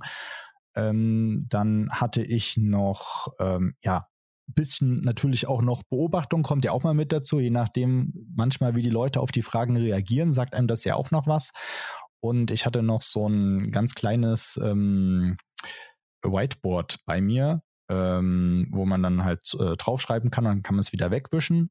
Das wollte ich haben, damit sie mir ihren Entwicklungsprozess aufskizzieren, Ach, weil mh. darüber, darüber gibt es auch Forschung, wie so Entwicklungsprozesse aussehen. Ne? Ja, ganz grob gesagt hast du eine, eine Pre-Production-Phase, ähm, dann hast du eine Prototyping-Phase und dann, oder nee, Stimmt, so gesehen kannst du sogar sagen, du hast eine Pre-Production, du hast eine Production und eine Post-Production. Ähm, aber die lassen sich halt auch nochmal unterschiedlich aufteilen. Ähm, und ich habe bei mir das ja dann in der Arbeit ähm, versucht, alles miteinander zu vermischen, was ich über die Entwicklungsprozesse von den Studios bekommen habe, was echt schwierig war, weil irgendwo waren sie sich sehr ähnlich, irgendwo anders dann aber wieder nicht. Im Endeffekt konnte ich halt so vier Bereiche vorstellen und dachte, okay, das eine ist die Ideation. Generell, wie kommt man jetzt zu der Idee, die man für, als Spiel verfolgen möchte? Ähm, da passieren auch schon Sachen ähm, da ganz am Anfang. Dann diese Prototyping-Phase, wo man auch irgendwas erstellt, um dann am Ende dessen zu wissen, lohnt sich das, was wir jetzt hier gemacht haben, um ähm, damit äh, in, in Vollproduktion zu gehen. Da dreht sich vor allem um die Spielidee, um den Spielkern. Und in, ähm, in der Produktionsphase dann danach, ne, da ist, steht halt vor allem Content-Generierung ganz oben und hat Polishing äh, vor allem mehr noch gegen, gegen Ende des Ganzen. Und dann gibt's ja quasi auch noch den ähm, Release bzw. After Release, wo du ja dann auch wieder Daten sammeln kannst, etc. Ne? Das, das waren so die Sachen, die bei mir dann rausgekommen sind. Ähm, jetzt habe ich, wo, wo kam ich gerade nochmal her von der Frage? Ich hätte vielleicht dazu also, direkt nochmal zu den, aber ja. ja sonst, sonst äh, hakt direkt, direkt ein. zu den zu den zu dem Vorgehen finde ich ganz spannend. Ich habe gerade überlegt, okay, habe mal so innerlich so den Design Thinking Prozess mitgezählt, weil du halt ne, direkt Ideation erwähnt hattest und Prototyping habe ich gedacht, na, vielleicht kommt da ja noch mehr Overlapping zu dem klassischen Design Thinking Prozess, aber im Vergleich dazu fehlt natürlich da dann, vielleicht ist das ein netter äh, Startgesprächsbaustein dann irgendwie so eine Testing Phase ist ja auch ähm, im Kern von von ähm, dem Design Thinking und natürlich am Anfang hast du halt ein Empathize und eine Define-Phase, dass du dich erstmal ne, in die Zielgruppe reinversetzt und dann überlegst, okay, welches Problem oder welche Lücke jetzt im Bereich von Game Design vielleicht welche welche interessante kreative Lücke können wir da bedienen und könnte Spaß machen. Ähm, ja. Genau. Da, dazu kann ich zwei kurze Sätze sagen. Testing selbst war so nicht direkt eingeplant. Wenn, dann war das implizit bei anderen Sachen dabei, wo ich ja dann auch die entsprechenden Praktiken gefunden habe. Und das mit dem ähm, ja, Emphasize und so weiter ähm, äh, war auch implizit irgendwo mit in der Ideation drin, aber tatsächlich, um das schon mal vorauszugreifen, die wenigsten hatten tatsächlich eine ganz konkrete Vorstellung von ihrer Zielgruppe. Das war eher so ähm, das typische, Ne, irgendjemanden wird es dann schon geben, dem das gefällt. Wir machen was, was uns gefällt. Ähm, jetzt nicht durch die Bank weg, aber ähm, es gab, glaube ich, von denen, die ich untersucht habe, kaum jemanden. Ich glaube, bis auf eine, äh, eine Gruppe, die halt ähm, unter anderem von Uni-Vorgaben ähm, mehr accessible sein wollten und ein Spiel haben wollten, dass man auch ähm, ohne, ohne zu sehen spielen kann. Also eben mhm. nur durch mhm. äh, Hören und ähm, oder, oder was andersrum. Nee, nee, ich glaube, es war halt so, dass du, dass du halt ähm, visuell eingeschränkt bist und dass du es halt spielen können musst, auch wenn du sozusagen blind bist. Ähm, und das war halt an der Stelle eine, eine Einschränkung.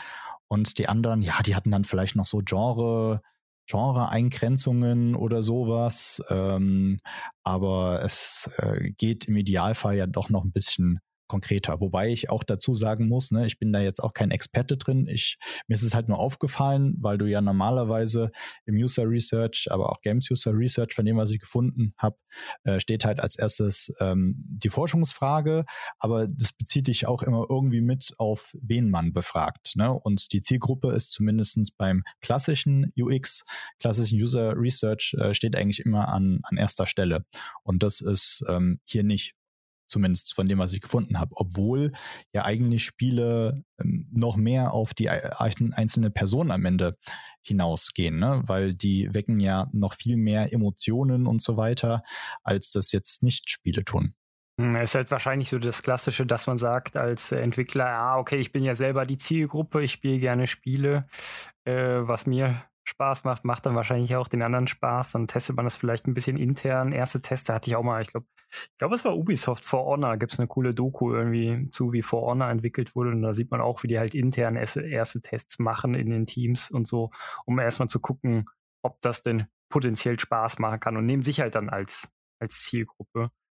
Hat natürlich Vor- ja. und Nachteile, ne? Klar, man könnte jetzt sagen, ja. Hm, ja, das ist natürlich nicht die richtige Zielgruppe, aber andererseits, wissen wir ja auch, mit NDAs und sowas, Ist halt die Frage, ja, ob man Ideen in so einem frühen Stadion äh, oder Stadium schon ähm, an, an die Allgemeinheit, an die Öffentlichkeit tragen will und kann. Ne? Ja, ähm. aber da gibt es halt auch verschiedene Herangehensweisen. Also ist ja. jetzt nicht auch alles schlecht, hat eben so seine eigenen Sachen, aber mir ist es halt so mit einer klassischen HCI-Brille ist es einfach aufgefallen, dass so dieses Zielgruppen-Mindset nicht so vorhanden ist, so wie wir es jetzt oder wie ich persönlich das ähm, gemeint habe im, im Studium und meinen sonstigen Begegnungen mit UX. Ähm, ja, ich weiß nicht den Satz am Anfang nicht mehr, deswegen weiß ich nicht mehr, wie ich ihn beenden soll, aber ähm, die, äh, die Message, Message ist, glaube ich, rübergekommen und ähm, genau, ja, aber ich hatte auf jeden Fall, wie gesagt, so ein ähm, so ein äh, digital, äh, so ein analoges kleines Whiteboard dabei, wo sie dann drauf zeichnen können. Und ähm, hatte auch noch, und damit hatte ich mich dann echt übernommen. Das konnte ich auch eigentlich gar nicht mehr so wirklich gut auswerten. Ähm, ich kam ja äh, aus der Perspektive, dass ich wusste, okay, es gibt unterschiedliche Bezeichnungen, dazu gibt es schon Forschung, Forschungen, wie äh, Sachen eben genannt werden, ne? die im, im Industriekontext anders heißen als in der Literatur.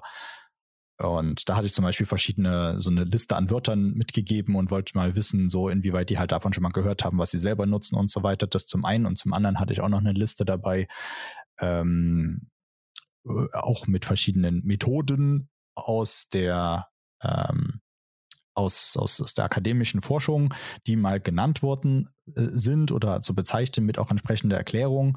Ähm, Gab es mal so eine, so eine Übersicht im Games User Research Book, was ich noch mit ein, zwei Sachen angereichert habe, die da irgendwie nicht drin waren und habe dann aber am Ende auch festgestellt, dass mein äh, Vorgehen, also auch dann nochmal eine Limitation an der Stelle, ähm, während des Interviews nicht so zielführend war. Also da habe ich halt viel Zeit verloren ähm, dabei, dass die Leute dort angrenzen sollen und ähm, ja, da hätte ich im, im Endeffekt hätte ich es, glaube ich, besser so gemacht, dass man dann noch, also nicht, dass ich die sozusagen so ein bisschen auch raten lasse, was sie denken, was sich hinter dem ähm, verbirgt, weil das war so ein bisschen das, was ich dann teilweise gemacht habe, äh, sondern eher, dass man halt erstmal guckt, okay, haben die einen initialen Impuls? Was ist der initiale Impuls? Dann erklären vielleicht, was es ist und dann äh, irgendwie explorieren, inwieweit das halt sinnvoll ist für die. Ne? Aber das mhm. ist halt, glaube ich, an sich nochmal eine, eine Studie für, für sich selbst. Mhm. Zumindest, wenn man so einen, so einen großen Itemstamm dort hat. So. Aber das waren die Sachen, die ich dann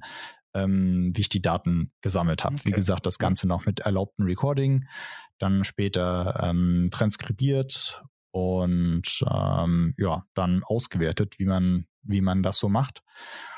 Und ja. Ja, wollen wir dann vielleicht zu den das Ergebnissen übergehen? Ne? Oder hast du noch was zum, zum Vorgehen, noch was? War, also ich kann es mir ähm, jetzt gut ich, vorstellen. Ich, ich, ich habe vielleicht noch ähm, kurz, also ich habe auch den ich wollte ja eigentlich alles vor Ort machen, hatte aber auch das Problem durch äh, verschiedene Gründe, dass ich das so nicht machen konnte. Das heißt, ähm, am Ende ähm, war es nur ein Gespräch, das ich tatsächlich beim Entwickler vor Ort geführt habe. Mhm. Das war aber sehr cool, weil da habe ich noch so eine mhm. kleine Studiotour bekommen und das, äh, das, das war sehr schön. Ähm, zwei Gespräche habe ich äh, in den heiligen Hallen der Uni geführt, äh, an unterschiedlichen Orten was aber auch dazu geführt hat, dass an dem einen Ort, da war es halt super, ähm, also war so, so ein bisschen, man konnte zwar schön nett sitzen, aber es war auch mehr oder weniger Durchgang für, für andere Sachen. Und dann war auf dem Recording halt, musste ich immer wieder teilweise zurückspulen, weil halt Störgeräusche und äh, ganz schlimm. Und dann hatte ich auch noch zwei, die ich über, nee, ich glaube, eins habe ich über Zoom aufgenommen und eins habe ich über Discord aufgenommen, weil es halt auch nochmal, also ich war dann, ich konnte die nur remote führen und dann gab es auch wieder technische Sachen. Ähm, und äh, ja, mhm. also habe ich auf jeden Fall so einiges, so einiges mitgenommen, im Positiven wie im, im Negativen. Nee, was ich noch ähm, mitgeben wollte, vielleicht zum, zum Hintergrund der, ähm, der Studios beziehungsweise der Personen, mit denen ich mich unterhalten habe, ganz kurz. Ähm, also es waren ja wie gesagt sechs Studios, beziehungsweise fünf Studios und eine akademische Organisation, Gruppe mehr oder weniger. Ähm, und die hatten alle so um die ein bis zwei Jahre schon gab es mhm. die. Ne? Das macht ja mitunter auch einen, einen Einfluss darauf, wie, wie weit man schon ist mit mhm. den Erfahrungen, ja. wobei ich jetzt auch nicht genau das einheitlich definiert habe, ähm, ab wann ähm, ist jetzt Existenz sozusagen, sondern ich habe die einfach selber gefragt, so wie, wie äh, lange es euch? Beziehungsweise hier und da habe ich, glaube ich, auch mal auch von den anderen Informationen was vergessen. Das habe ich dann nochmal im Internet nachgeguckt und nachträglich äh, hinzugefügt, aber trotzdem mal der Ver aber Vergleichshalber. Schon noch, genau, schon noch sehr junge Unternehmen, würde ich sagen. Ein, genau. Zwei Bis Jahre, auf eins, zwei Jahre, ne? Das Okay, okay. Eines, genau, ja. bis auf eins. Das war äh, sogar schon ganze neun Jahre alt. Die ah, waren okay, dementsprechend cool. auch am größten. Die mhm. hatten ähm, um die 17 oder sogar mehr Leute schon. Ähm, mhm. Ähm, aber eine genaue Zahl konnte man mir da auch nicht sagen. Also schon eine bestimmte Größe, die auf jeden Fall über diese Mikro-Size ähm, hinausgeht. Aber dann glaube ich trotzdem noch in der Small Size äh, im Vergleich zu dieser ähm, Aufzählung, die ich da vorhin hatte, äh, reinpassen. Und die anderen, die waren ähm, alle so zwischen fünf und sechs, eigentlich äh, mhm. fünf Leute im, im Durchschnitt und ähm, hatten alle mehr oder weniger bis halt auf diese Uni-Gruppe ähm, schon mindestens ein releasedes Spiel. Ähm, manche halt noch ein paar mehr, ne, die, die halt schon länger dabei waren, hatten dann schon mehr insgesamt, aber manche hatten auch mehrere Prototypen gleichzeitig am Start und die, ja, Genres ist, glaube ich, an der Stelle ähm, nicht so wichtig. Vielleicht ist noch ganz interessant, was die Leute für einen Hintergrund hatten, mit denen ich solange mich unterhalten habe. Äh, kurz noch zu den Genres. Solange sie mhm. divers mhm. waren oder unterschiedlich waren, können wir das gerne so abhaken. Oder war es schon ja. sehr stark jetzt, sage ich mal, im Shooter-Bereich oder so? Also, nee, wie gesagt, wenn also du sagst, war unterschiedlich, war unterschiedlich. ja, mir, mir, mir ist aufgefallen bei der Genre-Bezeichnung, ähm, tut tue ich mich sehr schwer, weil ich wollte natürlich ähm, eine Anonymität äh, wahren. Ich glaube, wenn Leute aus dem, aus dem Sweeten Game Arena meine Arbeit lesen würden, könnten die sich möglicherweise denken, welches für Studios sind, weil die sich ja alle besser kennen oder man würde sich vielleicht auch selbst wiedererkennen. Aber trotzdem wollte ich es halt äh, schon anonym halten und deswegen habe ich mich schwer getan, weil einige Genre-Kombinationen tatsächlich so exquisit waren, dass wenn ich die jetzt so nenne, dass es eigentlich instant darauf verweist, äh, äh, wer, wer das ist. Und deswegen habe ich es immer versucht, ein Stück zu abstrahieren, habe dann irgendwo eine Liste gefunden mit Genres, wobei da gibt es ja auch viele Listen und habe das dann eher so allgemein in Action, Adventure, äh, Simulation, Strategy okay ähm, umgemünzt. Also schon, schon sehr unterschiedlich, war jetzt nicht speziell oder ein sehr starkes. Ja, genau. Ne, ja, das also, ich wissen. An, an sich waren die schon sehr unterschiedliche Spiele. Okay, gut. Mit, mhm. dem, mit dem einzigen Unterschied, äh, oder der Gemeinsamkeit, dass eigentlich alle einen PC-Fokus haben. Teilweise mhm. gab es auch ähm, noch mobil im Hintergrund, aber von denen, mit denen ich gesprochen habe, jetzt nichts, was so Mobile First war oder ausschließliche Mobile-Entwicklung, sofern ich mich jetzt recht erinnere. Und die Uni-Gruppe, die war ja immer so ein bisschen speziell, die hatten eben äh, einen analogen Prototypen auch noch und einen digitalen und ähm, ja, wollten das dann eben in ihren entsprechenden ähm, mhm. Serious Games Setting mit der Zielgruppe dann auch ähm, testen. Genau. Ja, ja. Und die Leute, mit denen ich mich unterhalten habe, ähm, die hatten tatsächlich auch alle einen sehr unterschiedlichen Hintergrund und ähm, es waren nur, also es waren ja sechs Personen und nur zwei davon hatten überhaupt was mit Game Design studiert. Game Design ist ja das, was jetzt, also am ersten würde ich ja sagen, irgendwas in Richtung UX, HCI und so weiter, trifft ja ähm, die Art von Personen, mit denen ich hätte sprechen wollen. Äh, dann käme Game Design, weil im Game Design auch viele Entscheidungen äh, stattfinden, vor allem jetzt nach der Aufnahme der Daten kann ich das auch so sagen. Und ähm, genau, zwei halt aus, aus Game Design hinter, Hintergrund, eine, die aus der Programmierung kam und dann aber irgendwie Lust auf was anderes hatte. Ähm, eine hatte Musikhintergrund gehabt, also alles Spielentwicklung, Videospielentwicklung, mhm. Musikdisziplin äh, ja. und zwei kamen aus äh, 3D-Art. Ah, ja. Und die hatten dann aber wirklich auch so die, die Tasks, ne? So äh, Project Leader, CEO, Technical Designer, UI, UX Designer, UI Graphics Designer, aber gleichzeitig noch Writer, Game Director, Managing Director, so in die Richtung. Und ähm, die meisten waren auch dann schon beim ähm, bei der Gründung vom Spiel mit dabei. Genau, das noch so Hintergrund zu den Personen. Ich könnte natürlich noch sehr viel mehr erzählen, aber dann, äh, wir wollen ja auch mal zu den Ergebnissen kommen. Genau, genau würde mich jetzt auch also, mal interessieren. Du noch konkrete Nachfragen. Nein, nein, also ich würde gerne ne, mit Blick auf die Zeit dich jetzt ja. eigentlich nach den Ergebnissen fragen. Ich ja. glaube, ich hatte gelesen, 28 Designpraktiken hattest du insgesamt herausgefunden. Ja. Genau, ähm, ich hatte noch eine ja. 29. die ich dann aber aufgrund von Zeiten dann raus, äh, rausgelassen habe. Ich weiß auch nicht mehr genau, was es war, aber das war noch sowas, was ich potenziell als, ach, das könnte ich eventuell noch als eigene Praktik framen, aber habe ich, wie gesagt, aus Zeitgründen nicht gemacht. Und mit Blick auf die Zeit würde ich dich vielleicht bitten, jetzt nicht jede einzelne Designpraktik äh, zwei Minuten lang zu besprechen, sondern ja, du hast auch, auch wie nicht. ich auch äh, gesehen habe, äh, Unterkategorien gebildet und Sachen Richtig. da ne, geclustert. Ja, ja, vielleicht genau. kannst du da mal ein bisschen genauer drauf eingehen und vielleicht an ein, zwei Beispielen mal so eine Designpraktik äh, beschreiben, um einfach zu verstehen, was du da drunter genau dann verstehst. Ja. Genau. Ähm, ich habe ja auch noch äh, Sachen zu dem ähm, zu den Arbeitsumgebungen und so weiter rausgefunden. Äh, ich weiß nicht, ob du da später noch eine Frage zu hast oder ob wir dann das jetzt vorziehen sollten oder so. Ganz wie du magst. Äh, waren ja vielleicht okay. auch dann Kategorien, die dann, oder lassen sich ja. das sein? Also neben ja, den ja, Designpraktiken hast du dann noch mehr gefunden, oder was? Genau. Oder? Also, okay. Also, also mein, meine Hereingehensweise war so, ähm, du hast ja ein bestimmtes Mindset und aus diesem Mindset heraus entscheidest du, was du machst. Das heißt, ich wollte auch wissen, was haben die halt für ein, für ein Mindset? welche Rolle spielt äh, Spieler in Involvierungen, äh, Involvierung bei der Entwicklung? Ähm, zum Beispiel. Und was sind halt sonstige Arbeitsbedingungen, die die ähm, Entwicklung halt noch so erschweren und so weiter. Und quasi das als Hintergrund zu haben, um dann zu wissen, aha, okay, in dem Kontext sind diese und jene Praktiken entstanden. Das war quasi so mein, ähm, mein Vorgehen an der Stelle. Ich werde jetzt auch nicht exzessiv, äh, ich werde hier mal einzelne Sachen herausnehmen. Äh, ich habe auf jeden Fall die Bestätigung bekommen, dass ähm, viele Community-Sachen ähm, dort sind, dass sehr viel da ähm, beeinflusst ist von dem, was man von anderen gehört hat, vor allem das, was funktioniert hat, aber auch teilweise was nicht funktioniert hat. Ähm, dann, ähm, ach so, warte, jetzt hatte ich hier noch Vielleicht die Mindsets gerade, wo wir bei Community sind, also mhm. wenn, wenn ich so direkt reingrätschen kann, weil das hatte ich mir auch tatsächlich noch notiert. Mhm tatsächlich der einzige Punkt, den, den ich habe zum Reinwerfen. Aber da war was mit Discord, wenn du jetzt schon über Discord reden willst. Ja. Äh, du meintest irgendwie, dass sich die Community da automatisch. Später. Okay, später, gut. Alles klar, dann. Ja. Später. Oder sonst, sonst sag mal noch deinen Satz zu Ende. Vielleicht weißt Nö, meinst nee, du was anderes. Weil es halt können so zwei um, Dinge sein. Äh, irgendwie hattest du geschrieben, sehr Community automatically assembled on Discord. Und ich glaube, da ging es gerade darum, dass die eher äh, sehr kreativ ihren eigenen Ansatz verfolgen und sich, so klang das so ein bisschen. Ich habe ja auch nur ein Abstract gelesen, mehr genau, oder weniger, ja, nee, ne? Und das, die Community das, das, sich da drum dann mh. irgendwie alleine bildet. Genau. Okay, genau, die, man muss das, das genau, ja, das kommt noch dazu. Es gibt zwei, es gibt zwei Communities.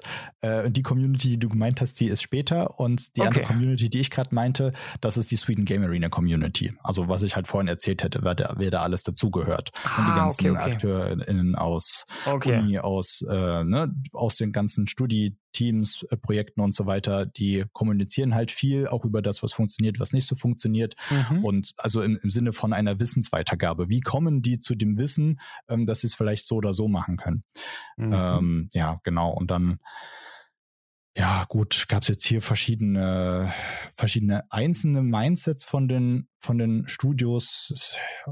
Über, überspringe ich mal oder gehe ich mal sehr, sehr schnell drüber. Ne? Die einen, die wollten halt zum Beispiel eher so auf ähm, Diversity, Gender Equality, äh, wholesome Themen, ähm, wollten die ähm, fokussieren und hatten auch äh, dann zum Beispiel eine Zoomed-In und eine ähm, Zoomed-Out-Perspektive vom Design her, die sich auch in unterschiedlichen Rollen geteilt hat, aber wollten auf jeden Fall auch, dass die, die, die Leute halt äh, ihre Community, also deren Community dann mit dabei ist. Ähm, oder dann ähm, gab es zum Beispiel auch was, wo äh, UX eher als so ein Nachgedanke dazu kam und man dann zum Schluss nochmal drüber geguckt hat. Äh, klingt vielleicht auch äh, bekannt von dem, was man schon besprochen hat. Mhm. Und es halt mehr darum ging, ähm, Ideen oder Lösungen äh, zu liefern, ähm, eher jetzt als wirklich Probleme ähm, festzumachen, ne? was ja halt eher auch Richtung Usability und so so ein Ding ist. Ähm, oder auch, ähm, dann gab es noch ein Studio, da ähm, hatte die Person, die für Game Design zuständig war, die hatte eben auch von diesem Kurs berichtet, wo sie über UX gelernt hat, was äh, ihr so gut gefallen hat, dass sie eben auch die Spiele, die sie gespielt hat, immer noch mal aus einer UX-Sicht betrachtet hat, was ihr dann da ähm, hinein oder, oder, als Folge auch geholfen hat, ähm, noch mal eine andere Linse beim Selbstdesignen aufzusetzen. Mhm. Ähm, hatte aber an sich trotzdem, naja, nicht, nicht so viel tatsächlich äh, eigene, wirkliche User Research Sachen am Start. Und ähm, genau, das, das äh, vorletzte Studio, das ähm, war sehr cool. Die wollten an sich ähm, Spiele haben, die sehr mit äh, ihrer Identität übereinstimmen, also mit der Identität vom Studio, aber auch mit der Community.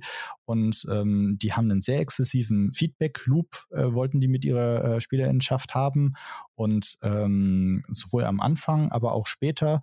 Und haben da zum Beispiel, sie haben so Bubble Planning genannt, ähm, wo irgendwelche Bubbles, sozusagen so kleine Bubbles aus der Community kommen, irgendwelche super coolen Ideen, die die mhm. dann aufgreifen und erweitern können. Und die waren äh, auch mhm. sehr offen und zum Beispiel dieses ganze NDA-Zeug, die haben sich halt eher gedacht, äh, wozu brauchen wir NDA? Wir freuen sich, wenn, wenn sich das, wenn sich die, die Spiele sozusagen verbreiten. Ne? Also so ein mhm, komplett mhm. anderes Mindset daran.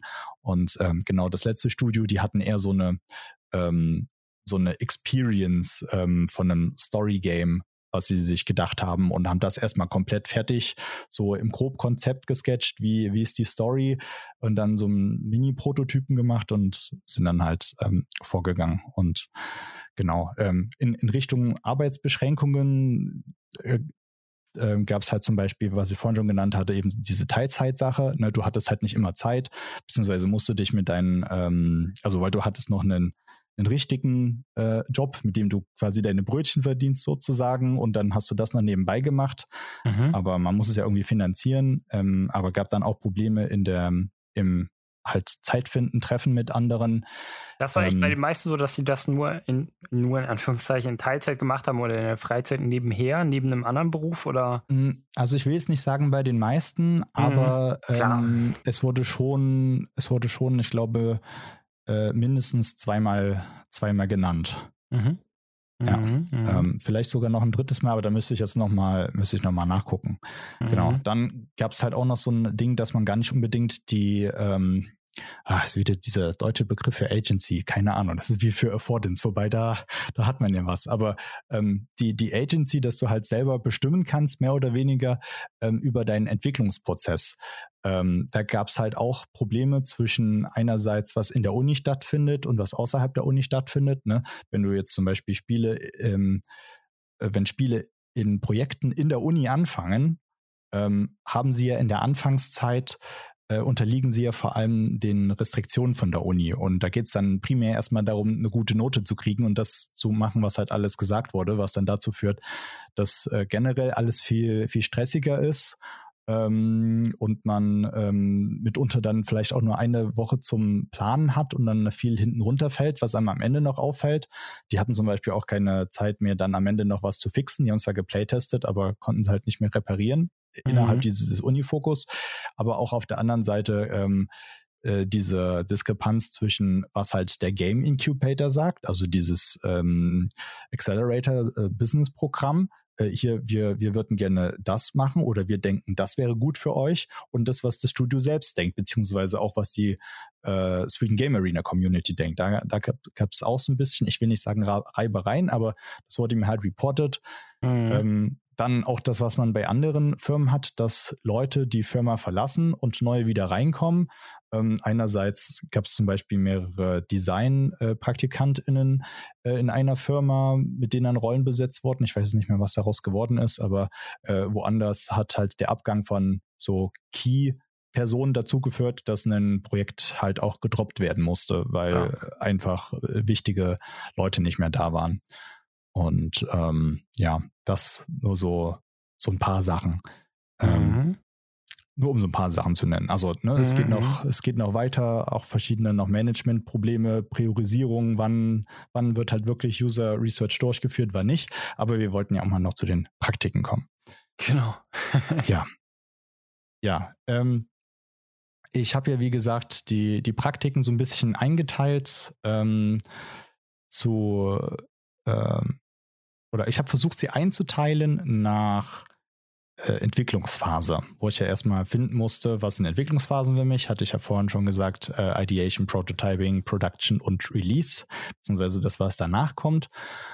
und habe verschiedene Praktiken gefunden, die bei ähm, mehreren Studios vorkamen. Das war ja eigentlich so mein Ziel auch, dass ich versuchen kann, was zu verallgemeinern und dann verschiedene Aspekte davon zusammenzutragen, aber auch Sachen, die sehr unique sind, ähm, mhm. zu finden. Und ähm, ich gehe vielleicht mal kurz durch, man muss nicht überall so viel dazu sagen. Ja. Ähm, zum Beispiel eine Sache, die jetzt eher Designpraktik ist und weniger äh, äh, Research, ist ähm, ich habe es hier Team Discussion and Voting genannt, äh, dass man wie beim, wurde direkt so genannt, das Beispiel Eurovision Song Contest, man macht halt mehrere Kategorien auf und äh, dann wird, dann wird gepitcht und dann darf jeder äh, Stimme abgeben in, den verschiedenen Kategorien und dann guckt man am Ende, was hat den größten Score und dann ähm, macht man damit weiter. Mhm. Ähm, es gab aber auch dann die Sache, dass halt eine Person eine Idee hat und dann hat man die einfach weitergearbeitet. So? Das erklärt sich eigentlich relativ selbst. Ja. Ähm, die, ähm, die Gruppe, die an der Uni war, die hatte ja eben einen externen Klienten noch, mit dem zusammengearbeitet hat und da gab es ein gesetztes Ziel, was erreicht werden sollte. Sprich, da ging es darum, irgendein Spiel zu bauen, was dieses Ziel erreicht. Ähm, dass halt der, der Content als erstes ähm, fest, festgemacht wird oder so diese äh, groben Story Points, das hatte ich ja auch schon äh, erwähnt, das ist ja auch noch so in der Ideation-Phase. Und ähm, genau, das ist eigentlich so das Grobe, was am Anfang passiert. Also wenn es darum geht, ähm, was macht man jetzt eigentlich?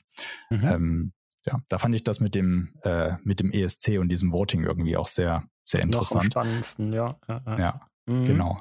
Soweit irgendwelche Rückfragen oder Nö, Gedanken? Sehr das Spannende kommt ja jetzt alles noch. Genau, ich hätte auch gesagt, das äh, ist jetzt leider nichts irgendwie dabei, wo ich gesagt habe, okay, ich würde da jetzt anders, anders ja. ideaten irgendwie oder das äh, gibt ja coole Ideation-Methoden, ne? Irgendwie von genau, genau. Ne, so. Keine Ahnung, durch die Gegend laufen und Walking-Meetings haben zu, ne, gibt ja zigtausend Sachen. Aber, ja, genau. Wenn man das forcieren möchte, gibt es ja dann, dann ja. noch zig Sachen, die man machen kann. Ähm, ist vielleicht nochmal eine Forschung für sich. Ja. Genau. Aber dann eben die Prototyp-Phase, äh, wo man eben guckt, lohnt sich das Spiel oder erstmal, wo man versucht, den, den Kern des Spiels zu finden und ähm, dann zu entscheiden, ist das was oder ist das eher nix? Und wir starten mit einem neuen Projekt. Ähm, äh, die die äh, Gruppe, ähm, die ich auch erwähnt hatte, die halt so diese Uni-Restriktionen ähm, hatten, die haben dann daraus gelernt und wollten erstmal alles vorausplanen, mehr oder weniger so gut, wie sie es können, mit verschiedenen Ressourcen, wen haben sie im Team und so weiter und ähm, auch vom, vom Backlog her schon mal einfach verschiedene Prioritäten festlegen, sodass halt dann die Übergabepunkte relativ flüssig sind und sie eben nicht nochmal in so ein, in so ein Problem kommen, wie es passiert ist. Ähm, Fokusgruppen haben auch stattgefunden, wenn auch eben nur im Rahmen der Uni-Gruppe, also ist sicherlich an der Stelle auch wieder ein bisschen eher Uni ähm, unirelevanter, auch von der wissenschaftlichen Methode her. Ähm, Genau, dann ähm, gab es halt auch so ein, ich habe das hier iterative Tests und ähm, Anpassungen genannt, wo so ähm, alle zwei Wochen grob irgendwelche Tests mal gemacht worden sind und ähm, aber es vor allem um diese frühen Iterationen ging und da irgendwelche Änderungen dran zu machen. Ähm, ist vielleicht an sich auch nicht keine Praxis für sich, aber die sind auch nicht alle so ganz trennscharf. Aber da wäre ähm, interessant zu wissen, interne Tests dann mit oder mit, mit nahen Verwandten oder keine Ahnung oder, oder mit wem oder unterschiedlich oder ist das da nicht genauer spezifiziert worden? Ähm, ja, ich glaube, ja genau, hier, ich habe nochmal nachgelesen, äh, ja, äh, habe ich an der Stelle nicht, nicht rausgefunden. Ne? Ah, das ist halt auch noch so eine Limitation. Ja, ja. Ich hätte gerne zu verschiedenen Sachen im, jetzt nach dem Wissen, was ich zum Schluss hatte, gerne nochmal nachgefragt, wie ist es denn jetzt damit und wie ist das damit? Ja. Ähm, aber ähm, genau, nee, Alles das gut. ist da leider nicht rausgekommen. Das habe ich aber irgendwo noch zusätzlich gelesen, weil ähm, es gab nämlich dann auch noch was anderes, was noch ein bisschen größer geplant war.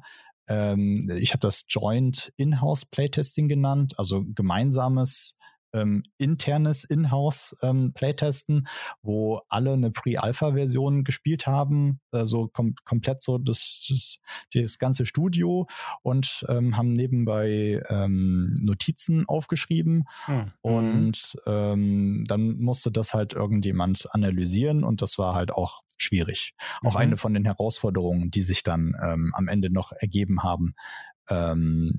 generell, dass es immer schwierig ist, ähm, einerseits ähm, auch die, die Leute zu finden, mit denen man, mit denen man testet, aber auch, wie geht man jetzt mit dem Feedback um, was man bekommen hat, egal ob das jetzt von intern kommt oder, oder von außen, was ist vielleicht relevanter, was ist weniger re relevant. Und ähm, gerade wenn man jetzt auch nicht so eine ganz konkrete Forschungsfrage hat, macht es das Ganze ja auch noch ein bisschen schwieriger, ähm, vielleicht voneinander zu, ähm, zu sortieren, was einem jetzt mehr bringt und, und was weniger. Genau, und das gab es noch. Ähm, dann äh, ja, ähm, observiertes äh, In-Situ-Playtesting, also In-Situ quasi im, im Kontext selbst. Äh, ähm, das bezieht sich wieder auf die, auf die Uni-Gruppe, die ein Serious Game machen und eben innerhalb von dem Kontext, also das war ein edukativer Kontext, wo das stattfinden sollte, ähm, dann halt äh, dort Tests auf jeden Fall geplant waren. Sie wurden nicht gemacht, aber äh, zum damaligen Zeitpunkt, aber mir wurde es halt schon relativ gut wiedergegeben, was halt alles so geplant ist. Mhm. Dann gab es auch äh, äh ich habe es genannt, multimodal aufgenommenes Playtesting ähm, wo dann Leute von extern auch dazu kamen, ähm, was glaube ich so das bestorganisiertste war, was ich mitbekommen habe, äh, wo es wirklich ähm, einen, Level gab, was man spielen sollte und es gab ein Ziel, was man erreichen sollte, was man den Leuten gesagt hat und äh, wo man gucken wollte, ähm, wie gut ist das Onboarding? Ähm, gehen Leute, äh, bleiben die in Menüs stecken und sowas? Ähm, und äh, das war halt wirklich schön so gesehen organisiert und gab auch eben sehr viele multimodal eben äh, Aufnahmemöglichkeiten. Also es wurde halt ähm, der, äh, das Spiel an sich mit halt Ton aufgenommen. Dann hatten die noch so ein On-Screen-Keyboard, ähm, was dann eben auch entsprechend später nochmal angeguckt werden konnte. Was waren jetzt die genauen Eingaben, die getätigt worden sind? Man hat die Gesichtsausdrücke von den Leuten, die da saßen, ähm, was sie gesagt haben. Zusätzlich gab es noch Excel-Sheets nebenbei äh, mit mhm. entsprechenden Notizen und mhm. ähm, genau, aber das war halt dann auch am Ende, glaube ich, so viel, dass man es gar nicht richtig auswerten konnte. Und dann kam an der Stelle, also es geht jetzt über die Praktik hinaus, ähm, aber ich erinnere mich gerade dran, episodisch ähm, gab es dann eben auch noch Probleme im, äh, im Management. Da gab es halt irgendwie eine Änderung, andere Producer oder irgendwie so, also interner Producer. Und ähm, ja, dann hat man sich, ähm, gab es halt so ein paar Zerwürfnisse. Und dann ist immer die Frage, inwieweit sind auch die Ergebnisse dann hilfreich. Aber an sich war das äh, ganz gut organisiert. Äh, dann lässt sich, glaube ich, auch relativ schnell abhandeln. Ähm, Online-Prototyp-Release. Äh, eine Gruppe meinte ich ja schon, die wollten halt relativ ähm, viele Prototyps raushauen und eigentlich gerne so im Zwei-Wochen-Rhythmus und dann einfach gucken, was kriegt ähm, die meiste Aufmerksamkeit, was kommt am besten an, um dann zu entscheiden, was, was macht man weiter. Aber eben auch äh, andere, die ihre cool. Prototypen in irgendeiner Form im Internet äh, freigegeben haben. Ähm, und was halt wirklich sowas ist wie freigegeben und nicht in ähm, closed in irgendeiner Form, mhm. dass man mhm. jetzt nur über Discord oder so daran kommt. Das klingt dann schon fast wie wie eine Alpha, aber dann eher noch eine Prä-Alpha, weil wie gesagt, die ja, Idee genau. war da noch nicht fix, ne, dass man quasi sagt, okay, wir, das gibt es jetzt hier nur zwei Wochen, gibt es uns Feedback und dann kommen danach könnte man ja theoretisch in einen Launcher reinpacken. Haben sie jetzt wahrscheinlich nicht so gemacht. Ich denke gerade nur, dass man das, weil ist ja auch die Frage, wie kriegt man das auf Steam, ne, wenn man es auf Steam kriegen will. Das muss ja auch erstmal gegreenlightet werden. Ich weiß nicht, ja, wobei. Ja. Kommt aber, ich weiß nicht, ob man mit sowas, wenn man sagt, das ist jetzt nur zwei Wochen verfügbar, ob, ob das überhaupt auf Steam verfügbar wäre, aber man könnte sagen, wäre vielleicht eine witzige Idee. Äh, hier, wir machen jetzt einen Launcher und alle zwei Wochen kann man hier ein anderes Spiel drin spielen in dem Launcher. Mhm. Ähm, nur um das vielleicht irgendwie auf Steam oder nochmal mehr sichtbar zu machen. Ne? Mhm. Und dann danach, ihr könnt uns Feedback geben, vielleicht auch integriert schon in den Launcher drin. Ähm, mhm. Ist vielleicht eine interessante Idee, das anzubieten für Indie-Studios. ja, also so, so ein Framework, gibt, ne? Ja, ja, auf jeden Fall, klar. Gut. Also solche Sachen, ich mache mir da ja auch immer Gedanken. Ne? Ich würde ja, also falls das hier jemand hört, äh, ich hätte Lust, äh, bei irgendjemandem zu arbeiten, der eben so ein bisschen Consulting-mäßig oder unterstützend, zum Beispiel bei einem Incubator, äh, ja, so, solche Tests halt durchführt. Playtests oder andere Games User Research äh, Maßnahmen oder wenn ihr noch keine Person habt, hey, hier. Äh, ja, ich finde gerade diesen, find diesen Alpha-Gedanken interessant. Du baust einfach einen Launcher, ja. wo kleine Studios, kleine Indies, äh, ihr Spiel mal für zwei Wochen, ihren Prototypen reinpacken können und dann sind da vielleicht mal acht Spiele drin oder so. Mhm. Und du kannst direkt Feedback dazu geben. Also das sollte halt wichtig sein, dass man halt vielleicht irgendwie ganz schnell Screenshot machen kann oder pausieren kann und sagen kann, hier an der Stelle würde ich was anderes machen. Das finde ich gut. Oder vielleicht ist das auch schon zu nah dran, schon auf verbessern. Vielleicht braucht es das gar nicht zu dem Zeitpunkt, sondern nur allgemein die Leute auffordern, Feedback zu geben ähm, oder vielleicht einen Interviewtermin direkt zu vereinbaren oder das wäre. Ja, du, du siehst, ja. es gibt auf jeden Fall direkt ja, wieder Input für. Hat, hat, für mir schon, hat mich schon direkt inspiriert. Vielen Dank. Genau. Und das ist ja schon Sehr gerne.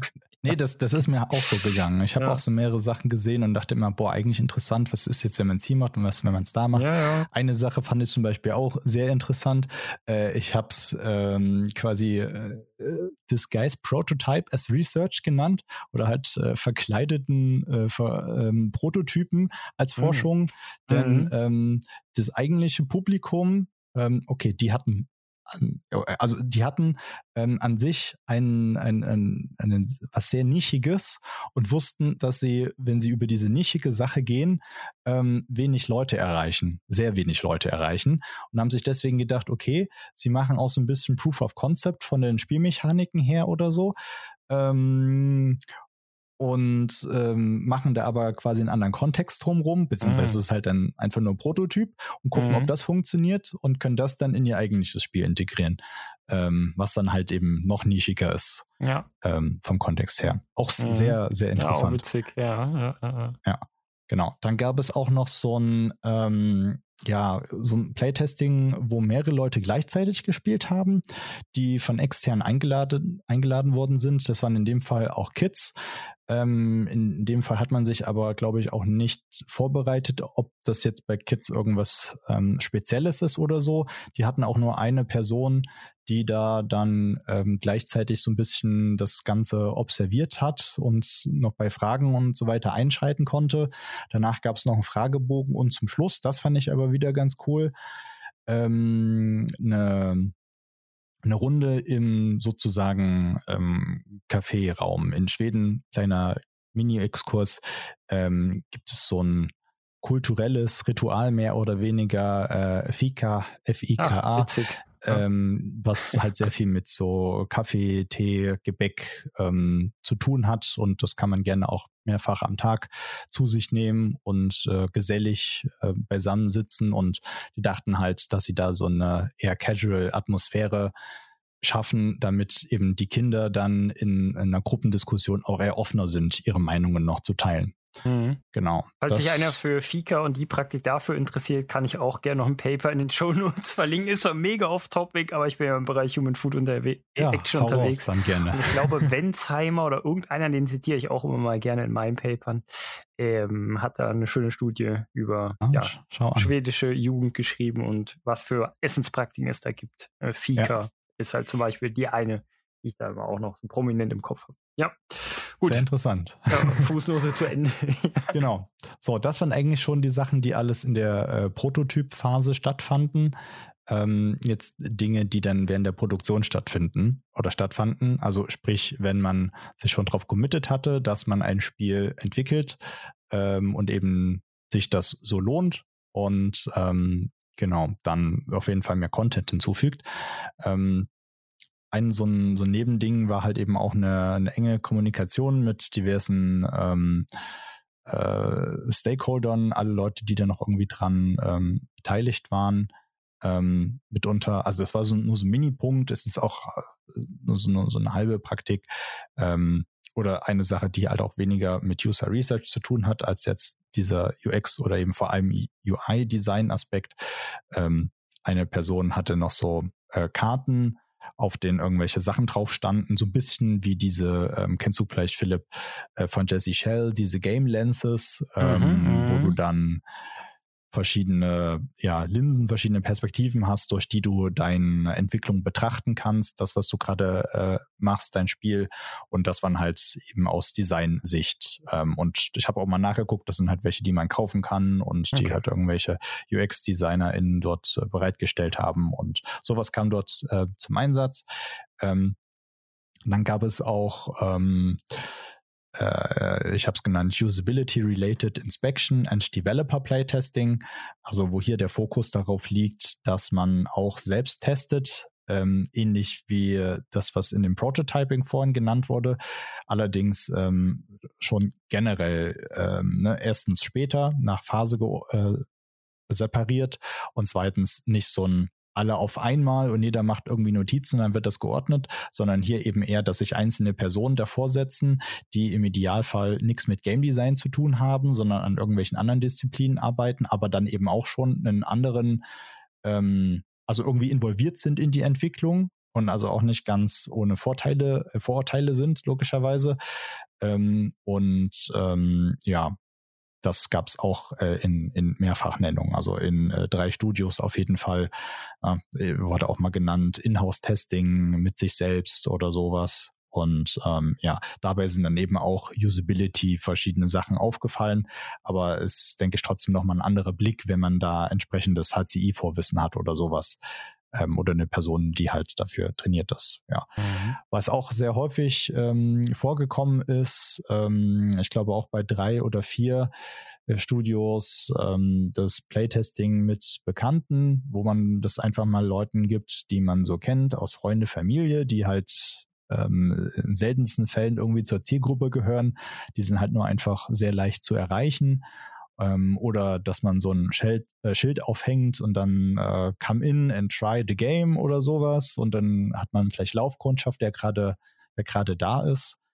Ähm, Showcasing at Expos habe ich noch. Also mhm. das ist eigentlich erklärt sich auch relativ ja. von selbst. Musste, glaube ich, auch nicht viel zu erzählen. Genau, Gibt es ja auch bei der Gamescom zum Beispiel die Indie-Booth. Genau, da geht man hin und holt sich dann Feedback von den Leuten, die dann das vor Ort spielen und so. Ähm, Genau. Dann ähm, interessanter, jetzt vor allem, das war ja alles noch vor Corona, vor Pandemie, ähm, hatte ich aber auch so dieses, ähm, also bisher war quasi alles vor Ort, mehr oder weniger. Mhm. Und aber in dieser Produktionsphase, interessanterweise aber glaube ich auch erst da, da müsste ich sonst nochmal genau gucken, aber lassen wir es jetzt erstmal so stehen, ähm, gab es eben dann auch Remote-Testing. Ich habe es halt ähm, in vivo an der Stelle genannt, weil die Leute bei sich zu Hause sitzen ähm, und nicht erst in irgendeinen Lab oder irgendwo hinkommen müssen, also so wie sie es vielleicht auch normalerweise spielen würden. Und ähm, das auch nicht allen ähm, offen war. Also das war eben irgendwie closed. Entweder wurde über, über Discord oder irgendwas anderes, äh, hatte man einfach ein eingeschränkte, ähm, eingeschränktes Publikum, das darauf Zugriff hatte. Und dann war das häufig auch mit einem ähm, na, mit einem Fragebogen äh, versehen, aber eben ähm, asynchron. Also nicht so, dass halt gleichzeitig noch mhm. ein Entwickler da drauf gucken kann. Ich hatte das zum Beispiel letztens, ich war selber letztens Playtester ähm, bei, bei einem Studio und das ging halt auch über Remote, über Discord. Und ähm, genau, aber da hat man eben gesehen, was ich gleichzeitig mache mit Bildschirmübertragung und dann habe ich halt auch so Think Aloud gemacht und sowas. Und genau, dieses äh, Think Aloud fehlt halt dann eben dann dort an mhm. der, mhm. an der Stelle, dass die Leute halt äh, drüber reden, weil dann kriegst du nur das Feedback aus dem, was halt extra noch kommt und was in dem, ähm, in dem Fragebogen drin steht. Genau.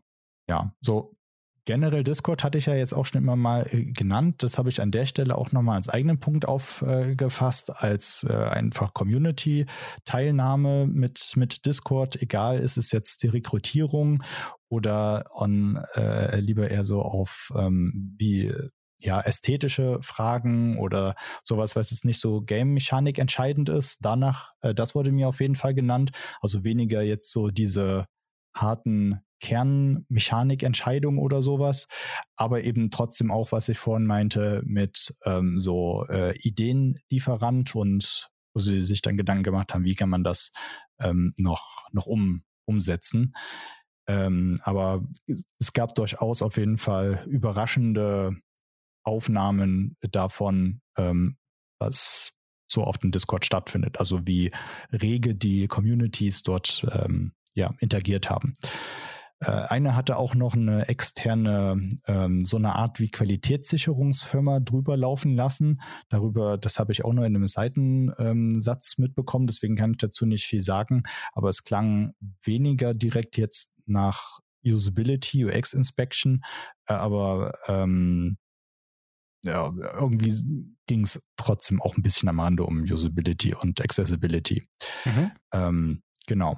Es gab aber nun auch die Beobachtung mit Leuten, die nicht vom Studio sind, ähm, wo dann äh, vor allem dieser beobachtende, also ne, Playtesting auch wieder, Leute kommen ins, äh, ins Studio und, und, und spielen dort und dann werden aber wirklich die Reaktionen beobachtet. Das hatte man vorher nur bei den internen von den Sachen, die ich vorgestellt habe und dann wurden halt je nach Situation auch nochmal Nachfragen gestellt, ähm, wo es auch interessant war, dass die Person, die war glaube ich ähm, auch Game Designer, ähm, wusste aber auch dass sie halt versuchen muss, Fragen zu vermeiden, die halt schon irgendwie eine gewisse Richtung vorgeben oder sowas. Ne? Ja.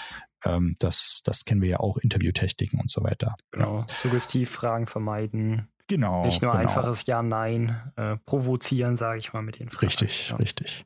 Ja, und dann gab es noch ein paar äh, kleine, die eben während oder nach dem Release stattgefunden haben.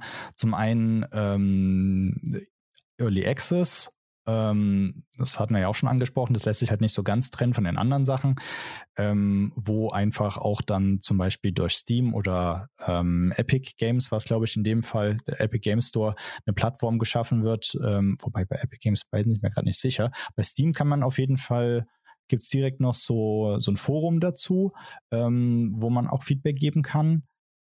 Die, ähm, das Studio, die, die da von mir erzählt haben, die hatten aber quasi noch so eine eigene äh, QA-Seite, mhm. die ähm, wohl auch immer noch betrieben wird. Ich habe letztens mal geguckt, ob es die eigentlich noch gibt. und ähm, wo aber auch alle möglichen Sachen draufgekommen sind. Ne? Also auch Bugs und ähm, nicht nur wie Leute was finden, sondern auch noch irgendwelche Improvement-Ideen und so weiter. Aber genau das halt Early Access Release an sich als äh, äh Praxis, die irgendwie mit einem Release verbunden ist und halt ein Feedback-Forum ähm, zusätzliche Quality Assurance und Usability Fixes, das einfach, was halt noch so auffällt. Kann man vielleicht auch wieder anfragen, inwieweit das eine eigene Praktik ist, aber ähm, ich habe es hier nochmal separat genannt, als was, was man auch nach dem Release noch macht.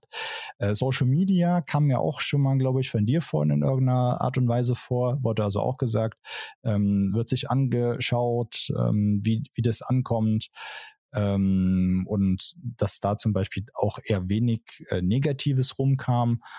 Und ähm, ja, äh, speziell wurden auch nochmal Videos analysiert. Also ich habe äh, ich weiß es nicht mehr, es war glaube ich YouTube, aber das habe ich dann nochmal ein bisschen ausgeklammert, weil das eine sind ähm, halt Kommentare auf Social Media und das andere ist dann vielleicht nochmal sowas wie Klar. Let's Play oder so, wo du halt ähnlich wie wenn du jetzt heute auf Twitch gehst, ähm, ja nochmal eine ganz andere Einsicht kriegst da äh, darauf, wie Leute mit ähm, Spielen umgehen. Und genau, zu guter Letzt. Halte ich auch, auch für noch, sehr wertvoll, nur um das mal reinzuwerfen. Äh, super, ja. So also ich, ich, ich finde das auch interessant, würde da eigentlich auch gerne noch mehr drüber wissen. Mhm. Ähm, aber habe auch schon hier und da gehört, dass das ähm, Indies äh, im Speziellen machen. auch mhm. machen. Mhm. Genau. Also gerade bei diesen ganzen Early Access Sachen ist das halt super, ne?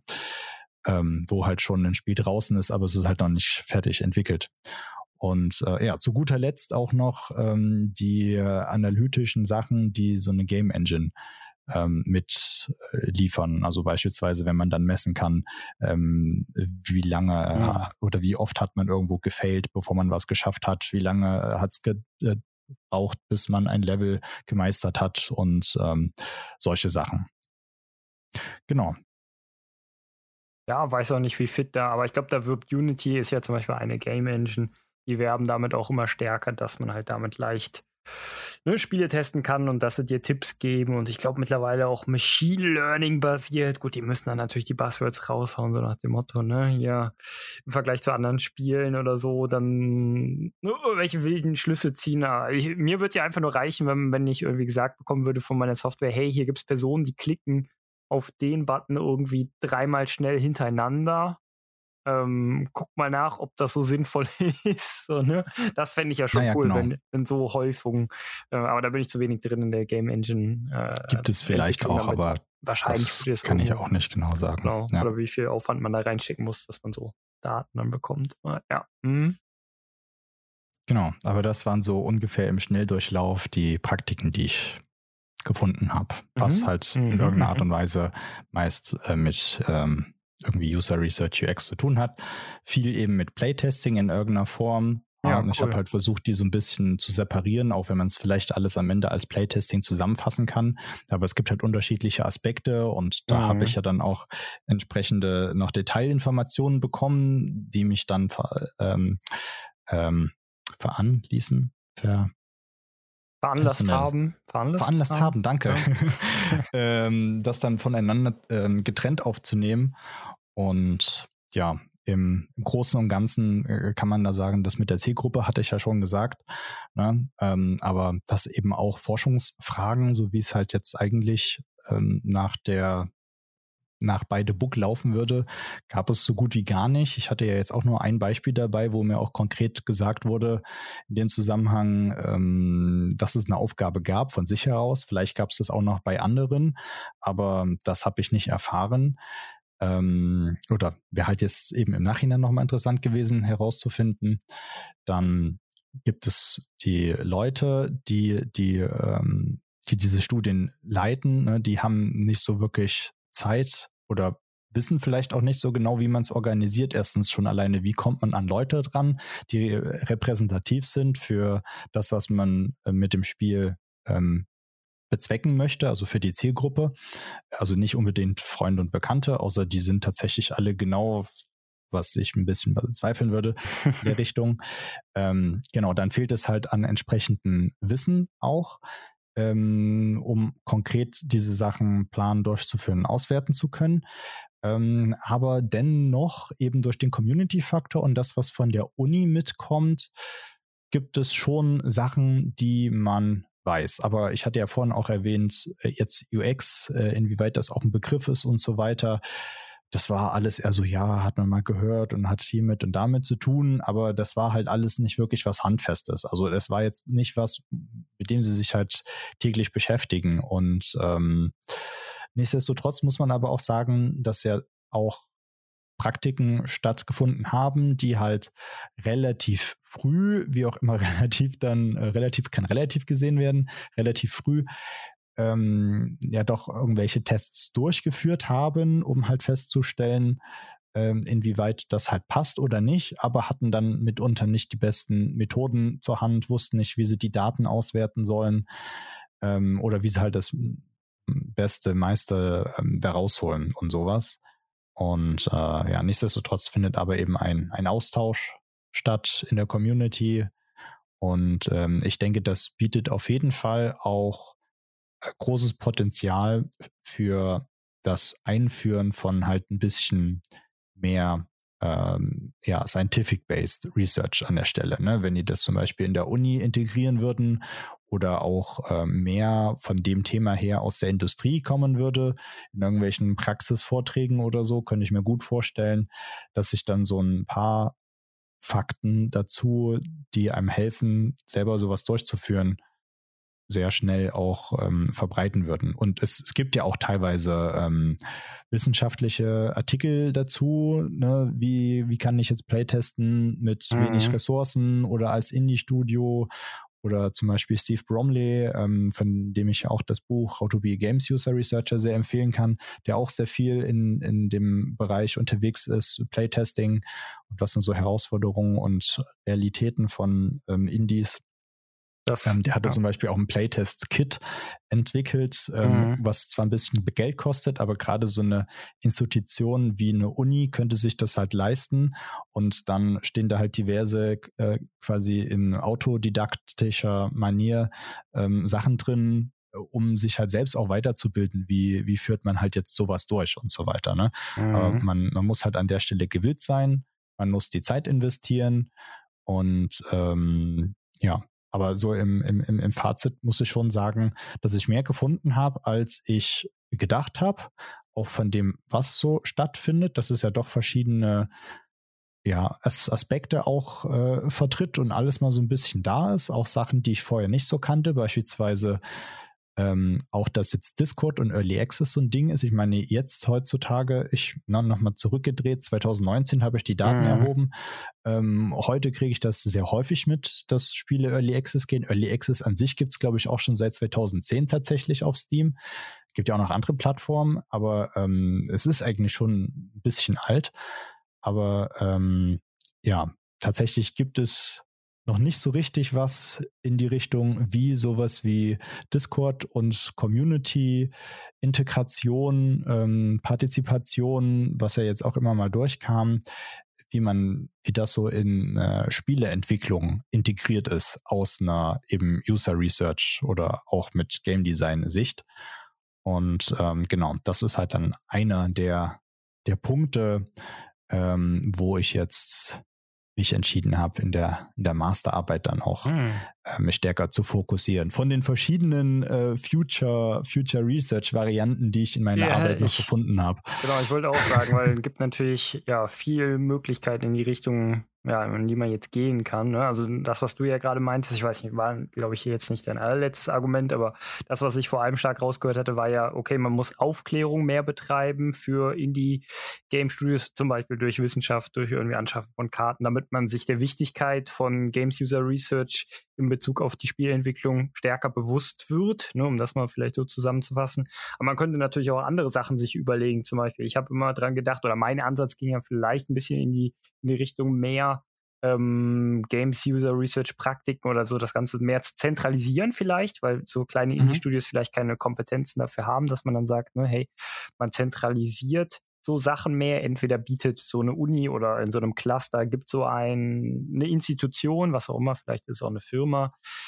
Aber ja, so ein Accelerator-Programm zum genau, Beispiel Accelerator, auch, ne? ne? bieten ja. vielleicht Playtesting an oder irgendwie Consulting in dem Bereich. Ähm, oder eben das, was ich gerade hatte, den Gedanken, der geht ja auch in die gleiche Richtung, schafft halt irgendwie eine Softwareplattform, wo man, das kann ja theoretisch was sein wie Steam, speziell nur für Early Prototypes.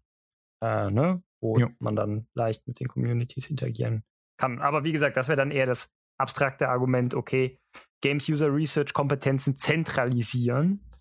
Ähm, ja, Zumindest genau. für die Entwicklung. Ja, genau, für weil, Indie-Entwicklung. Weil, weil ja. dort eben, das ist halt keine klassische Spieleentwicklungsdisziplin.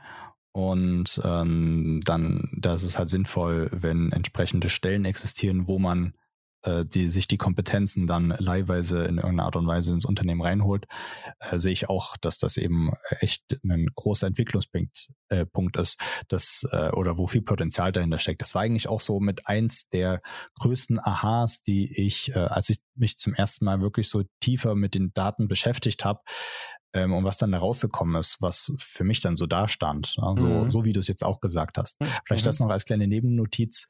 Ähm, es gibt ja auch noch andere Plattformen, wo man Spiele veröffentlichen kann, zum Beispiel itch.io.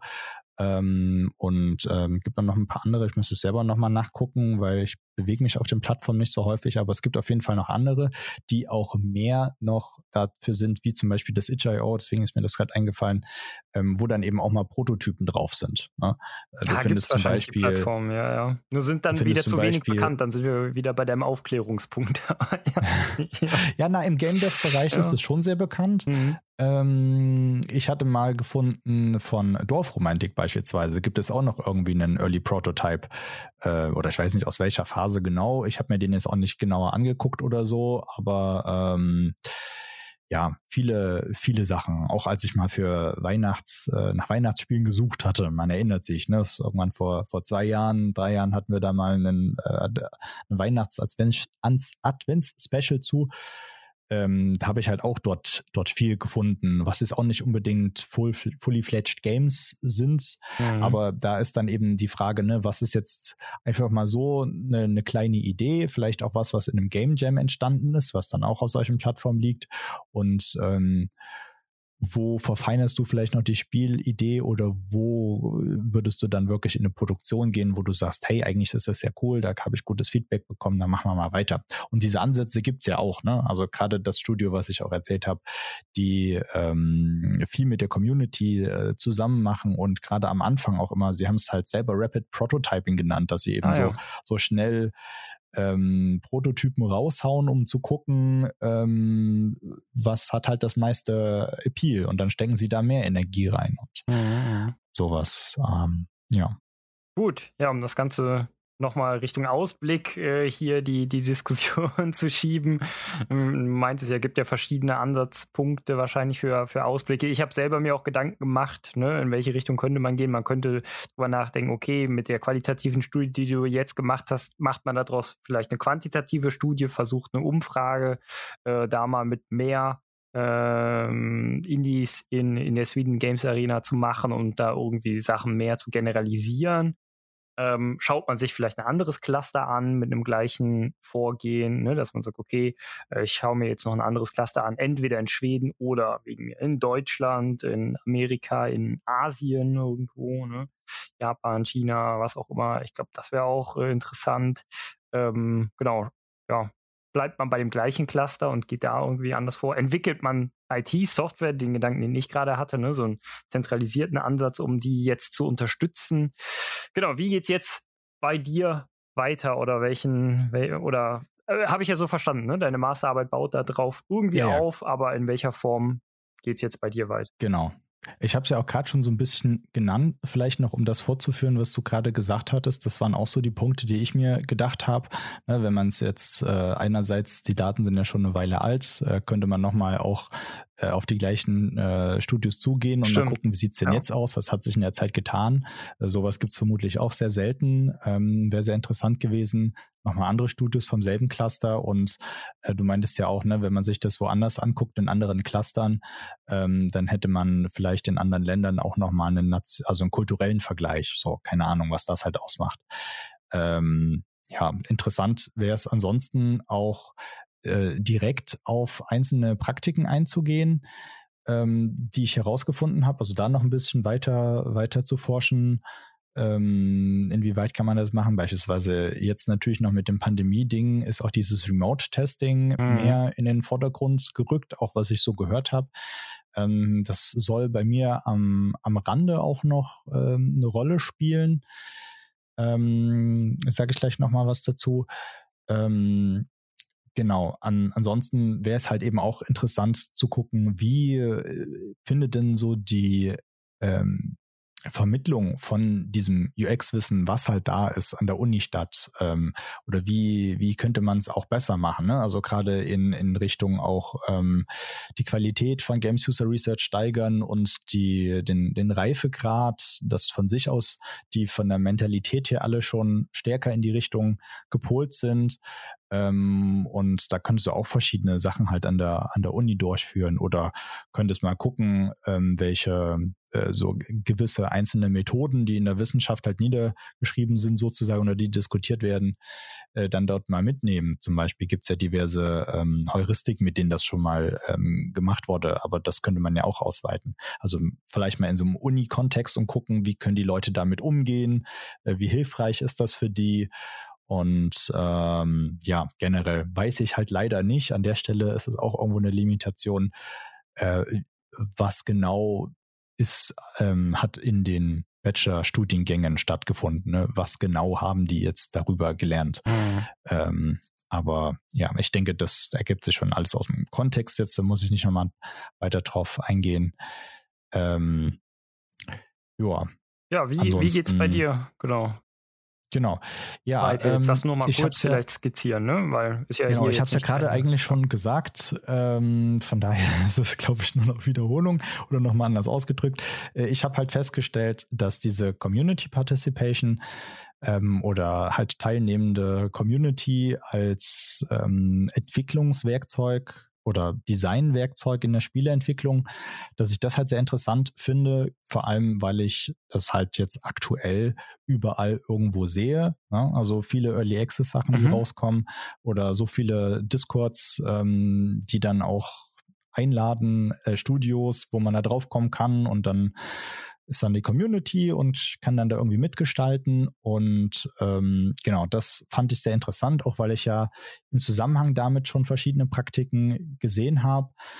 ähm, unter anderem ne, nur zum Rekrutieren oder beispielsweise jetzt letztens, wo ich den Playtest mitgemacht habe, das war zum Beispiel ein Discord-Server, wo ähm, nur die, die Tests stattgefunden haben, halt diese Synchrontests, die ähm, mehr oder weniger auch moderiert waren.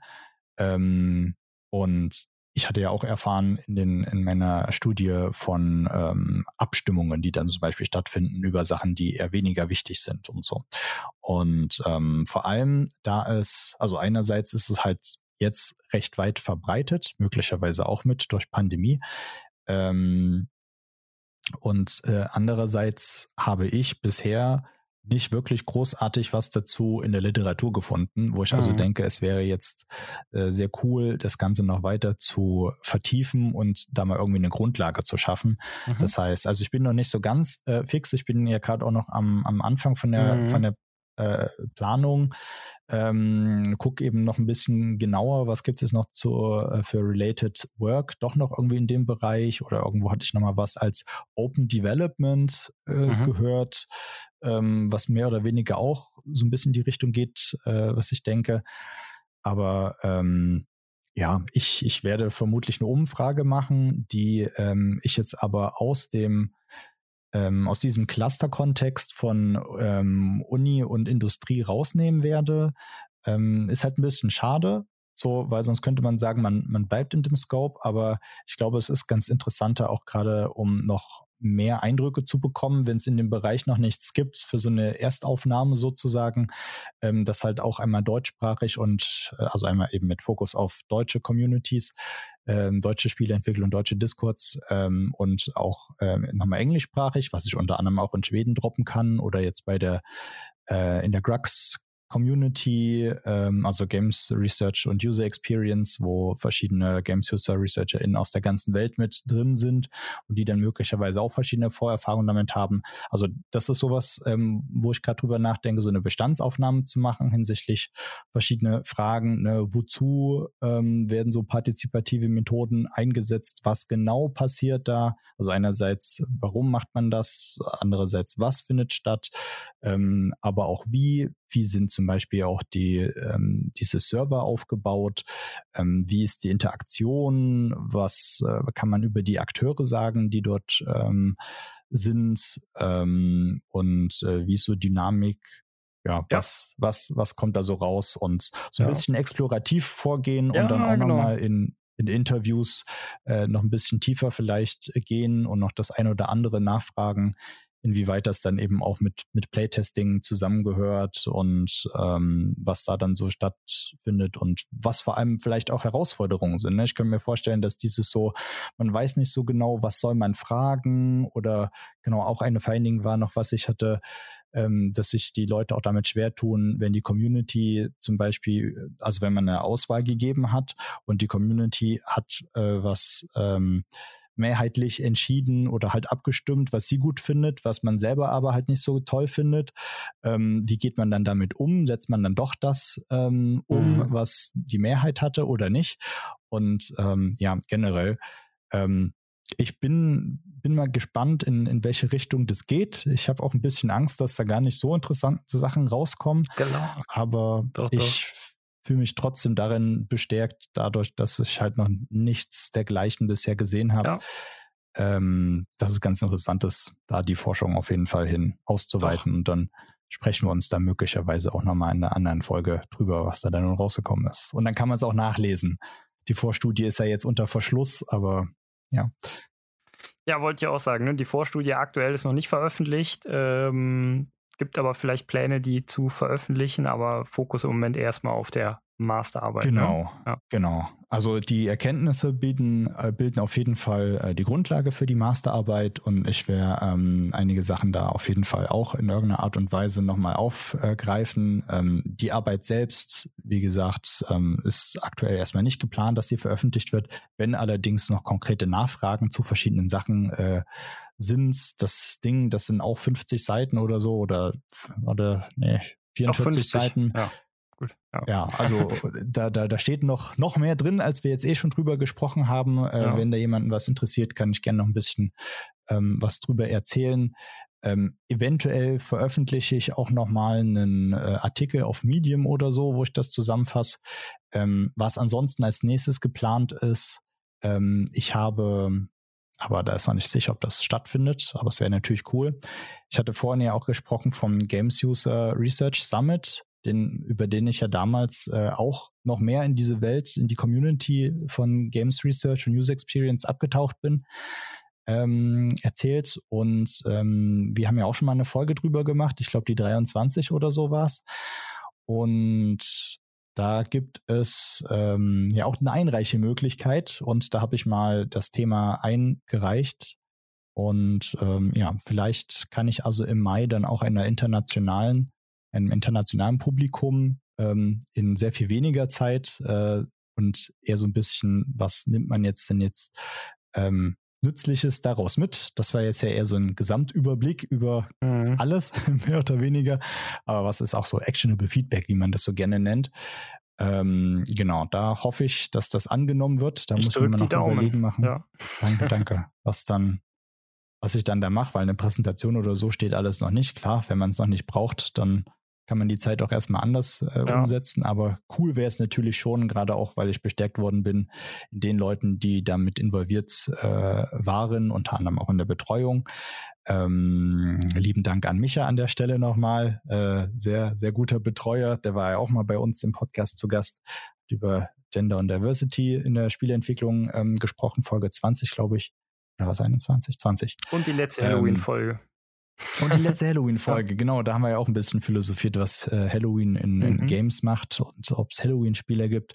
Genau, der, der hat mich auch sehr, sehr gut betreut und äh, hat mich halt auch darin bestärkt, die Ergebnisse zu teilen. Und ich hatte letztens auch noch ähm, mit äh, Steve Bromley Kontakt aufgenommen, weil ich ja wusste, dass der ja auch äh, so ein bisschen in dem, in dem Rahmen forscht mit Playtesting und Indies.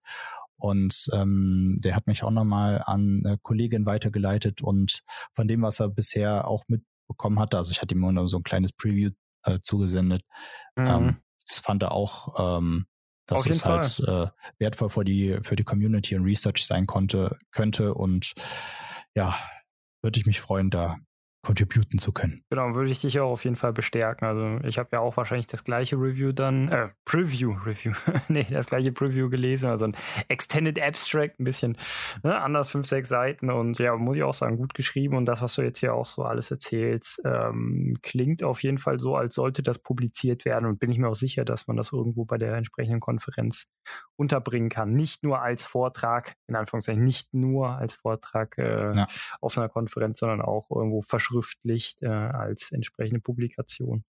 Ähm, ja, naja, mindestens ja. kommt ja schon was dazu in der Masterarbeit und dann ähm, hat man die wichtigsten Sachen da auch nochmal drin. Ich muss nur mal gucken, wie ich dann mit diesem äh, Academic äh, Industrial Cluster Kontext da umgehe, weil mhm. der ja dann jetzt wahrscheinlich rausfliegt, was eigentlich sehr schade ist. Mhm. mhm. Aber ähm, ja, mal gucken. Das ist alles, wie gesagt, noch in the making. Vielleicht ja, erzähle ja. ich dann in der Folge über die Masterarbeit noch irgendwelche anderen Sachen, ja, ja, genau. die retrospektiv nochmal komplett anders aussehen. Genau, vielleicht noch zur Masterarbeit, aber vielleicht übernimmt man sich dann da auch so, aber würde ich dich vielleicht auch ermutigen wollen, auch so ein bisschen sage ich mal, noch mehr Ethnografie zu leben oder Ethnografie zu machen. Ich meine, du hast jetzt ja ein Place-Tasting schon gemacht, aber dass man so sagt, das ist ja auch eine valide Methodik, dass man sagt, okay, ähm, ich war jetzt hier mal auf 20 äh, Discord-Servern insgesamt, habe mir das über einen Zeitraum von einem halben Jahr mal angeguckt, habe an, äh, keine Ahnung, 49 Playtests teilgenommen. Nein, so viel muss ich ja vielleicht gar nicht sein, ne? An, an 10 Playtests Zahl, die du da teilgenommen. teilgenommen.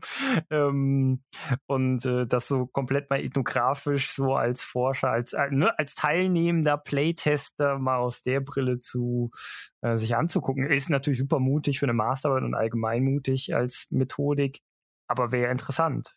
Ja, gerade so explorativ, wenn du ja. sagst, da gibt es wenig zu. Klar kann man dann noch immer auch Interviews führen und sowas, ne? aber richtig aus der Sicht eines Ethnografen, das mal zu sehen und auch so aufzuschreiben. Ich, ja. Ich finde das super, super witzig, dass du das sagst, weil ja. einerseits wurde mir das geraten, andererseits bin ich auch schon selber dazu gekommen äh, äh, oder darauf gekommen. Also das mit dem ähm, sich halt bestehende Discords angucken und wie die so funktionieren, ähm, hatte ich zum, so ein bisschen auch die, die Gedanken, aber eigentlich eher nur von bestimmten.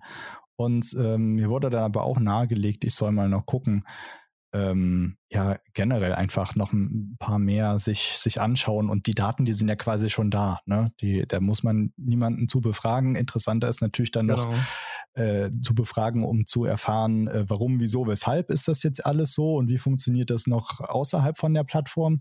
Darüber hinaus muss man ja noch sagen, ne, also ich weiß noch nicht, wie ich mit ähm, anderen Plattformen umgehe. An sich gibt es ja eben noch von Steam dieses Early Access äh, Forum die Möglichkeit, ähm, Reddit wird vielleicht auch noch irgendwo mit eingesetzt und gegebenenfalls gibt es auch noch andere Plattformen.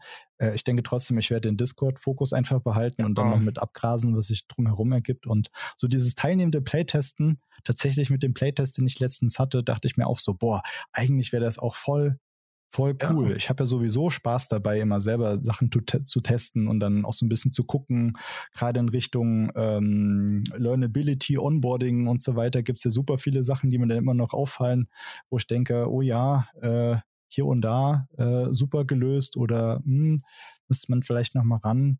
Und noch eine besondere Komponente, die da ja auch dazu kommt, ähm, so als eben teilnehmender Playtester oder wie du es genannt hattest, kannst du ja dann auch oder hast du auch einen Blick darauf, wie die Leute, die so einen Test mit dir organisiert haben, sofern es eine Moderation gab, ja.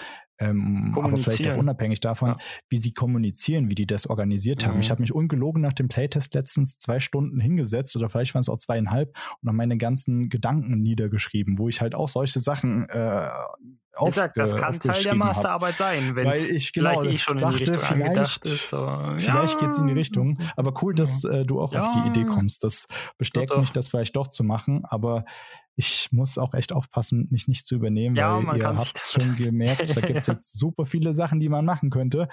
Ähm, aber es ist ja nur begrenzt Zeit und ähm, man sollte halt eben auch den Scope nicht überziehen, aber mal schauen, da sprechen wir ich meine, wenn man eh, drüber, ne, wenn man eh freiwillig schon Playtests macht und auf Discord da unterwegs ist und sich dafür jetzt interessiert, ja. mehr oder weniger, ne, dann soll man das machen, statt jetzt irgendwie forcierte Interviews oder Umfragen zu konstruieren und sich dann nur darauf zu beziehen. Du kannst das ja noch immer machen, aber ich ja. würde auf jeden Fall dann, wenn man da mehr Bock hat, die Ethnografie stärker zu vertiefen. Klar, ja. ein Playtest reicht dann nicht aus, ne?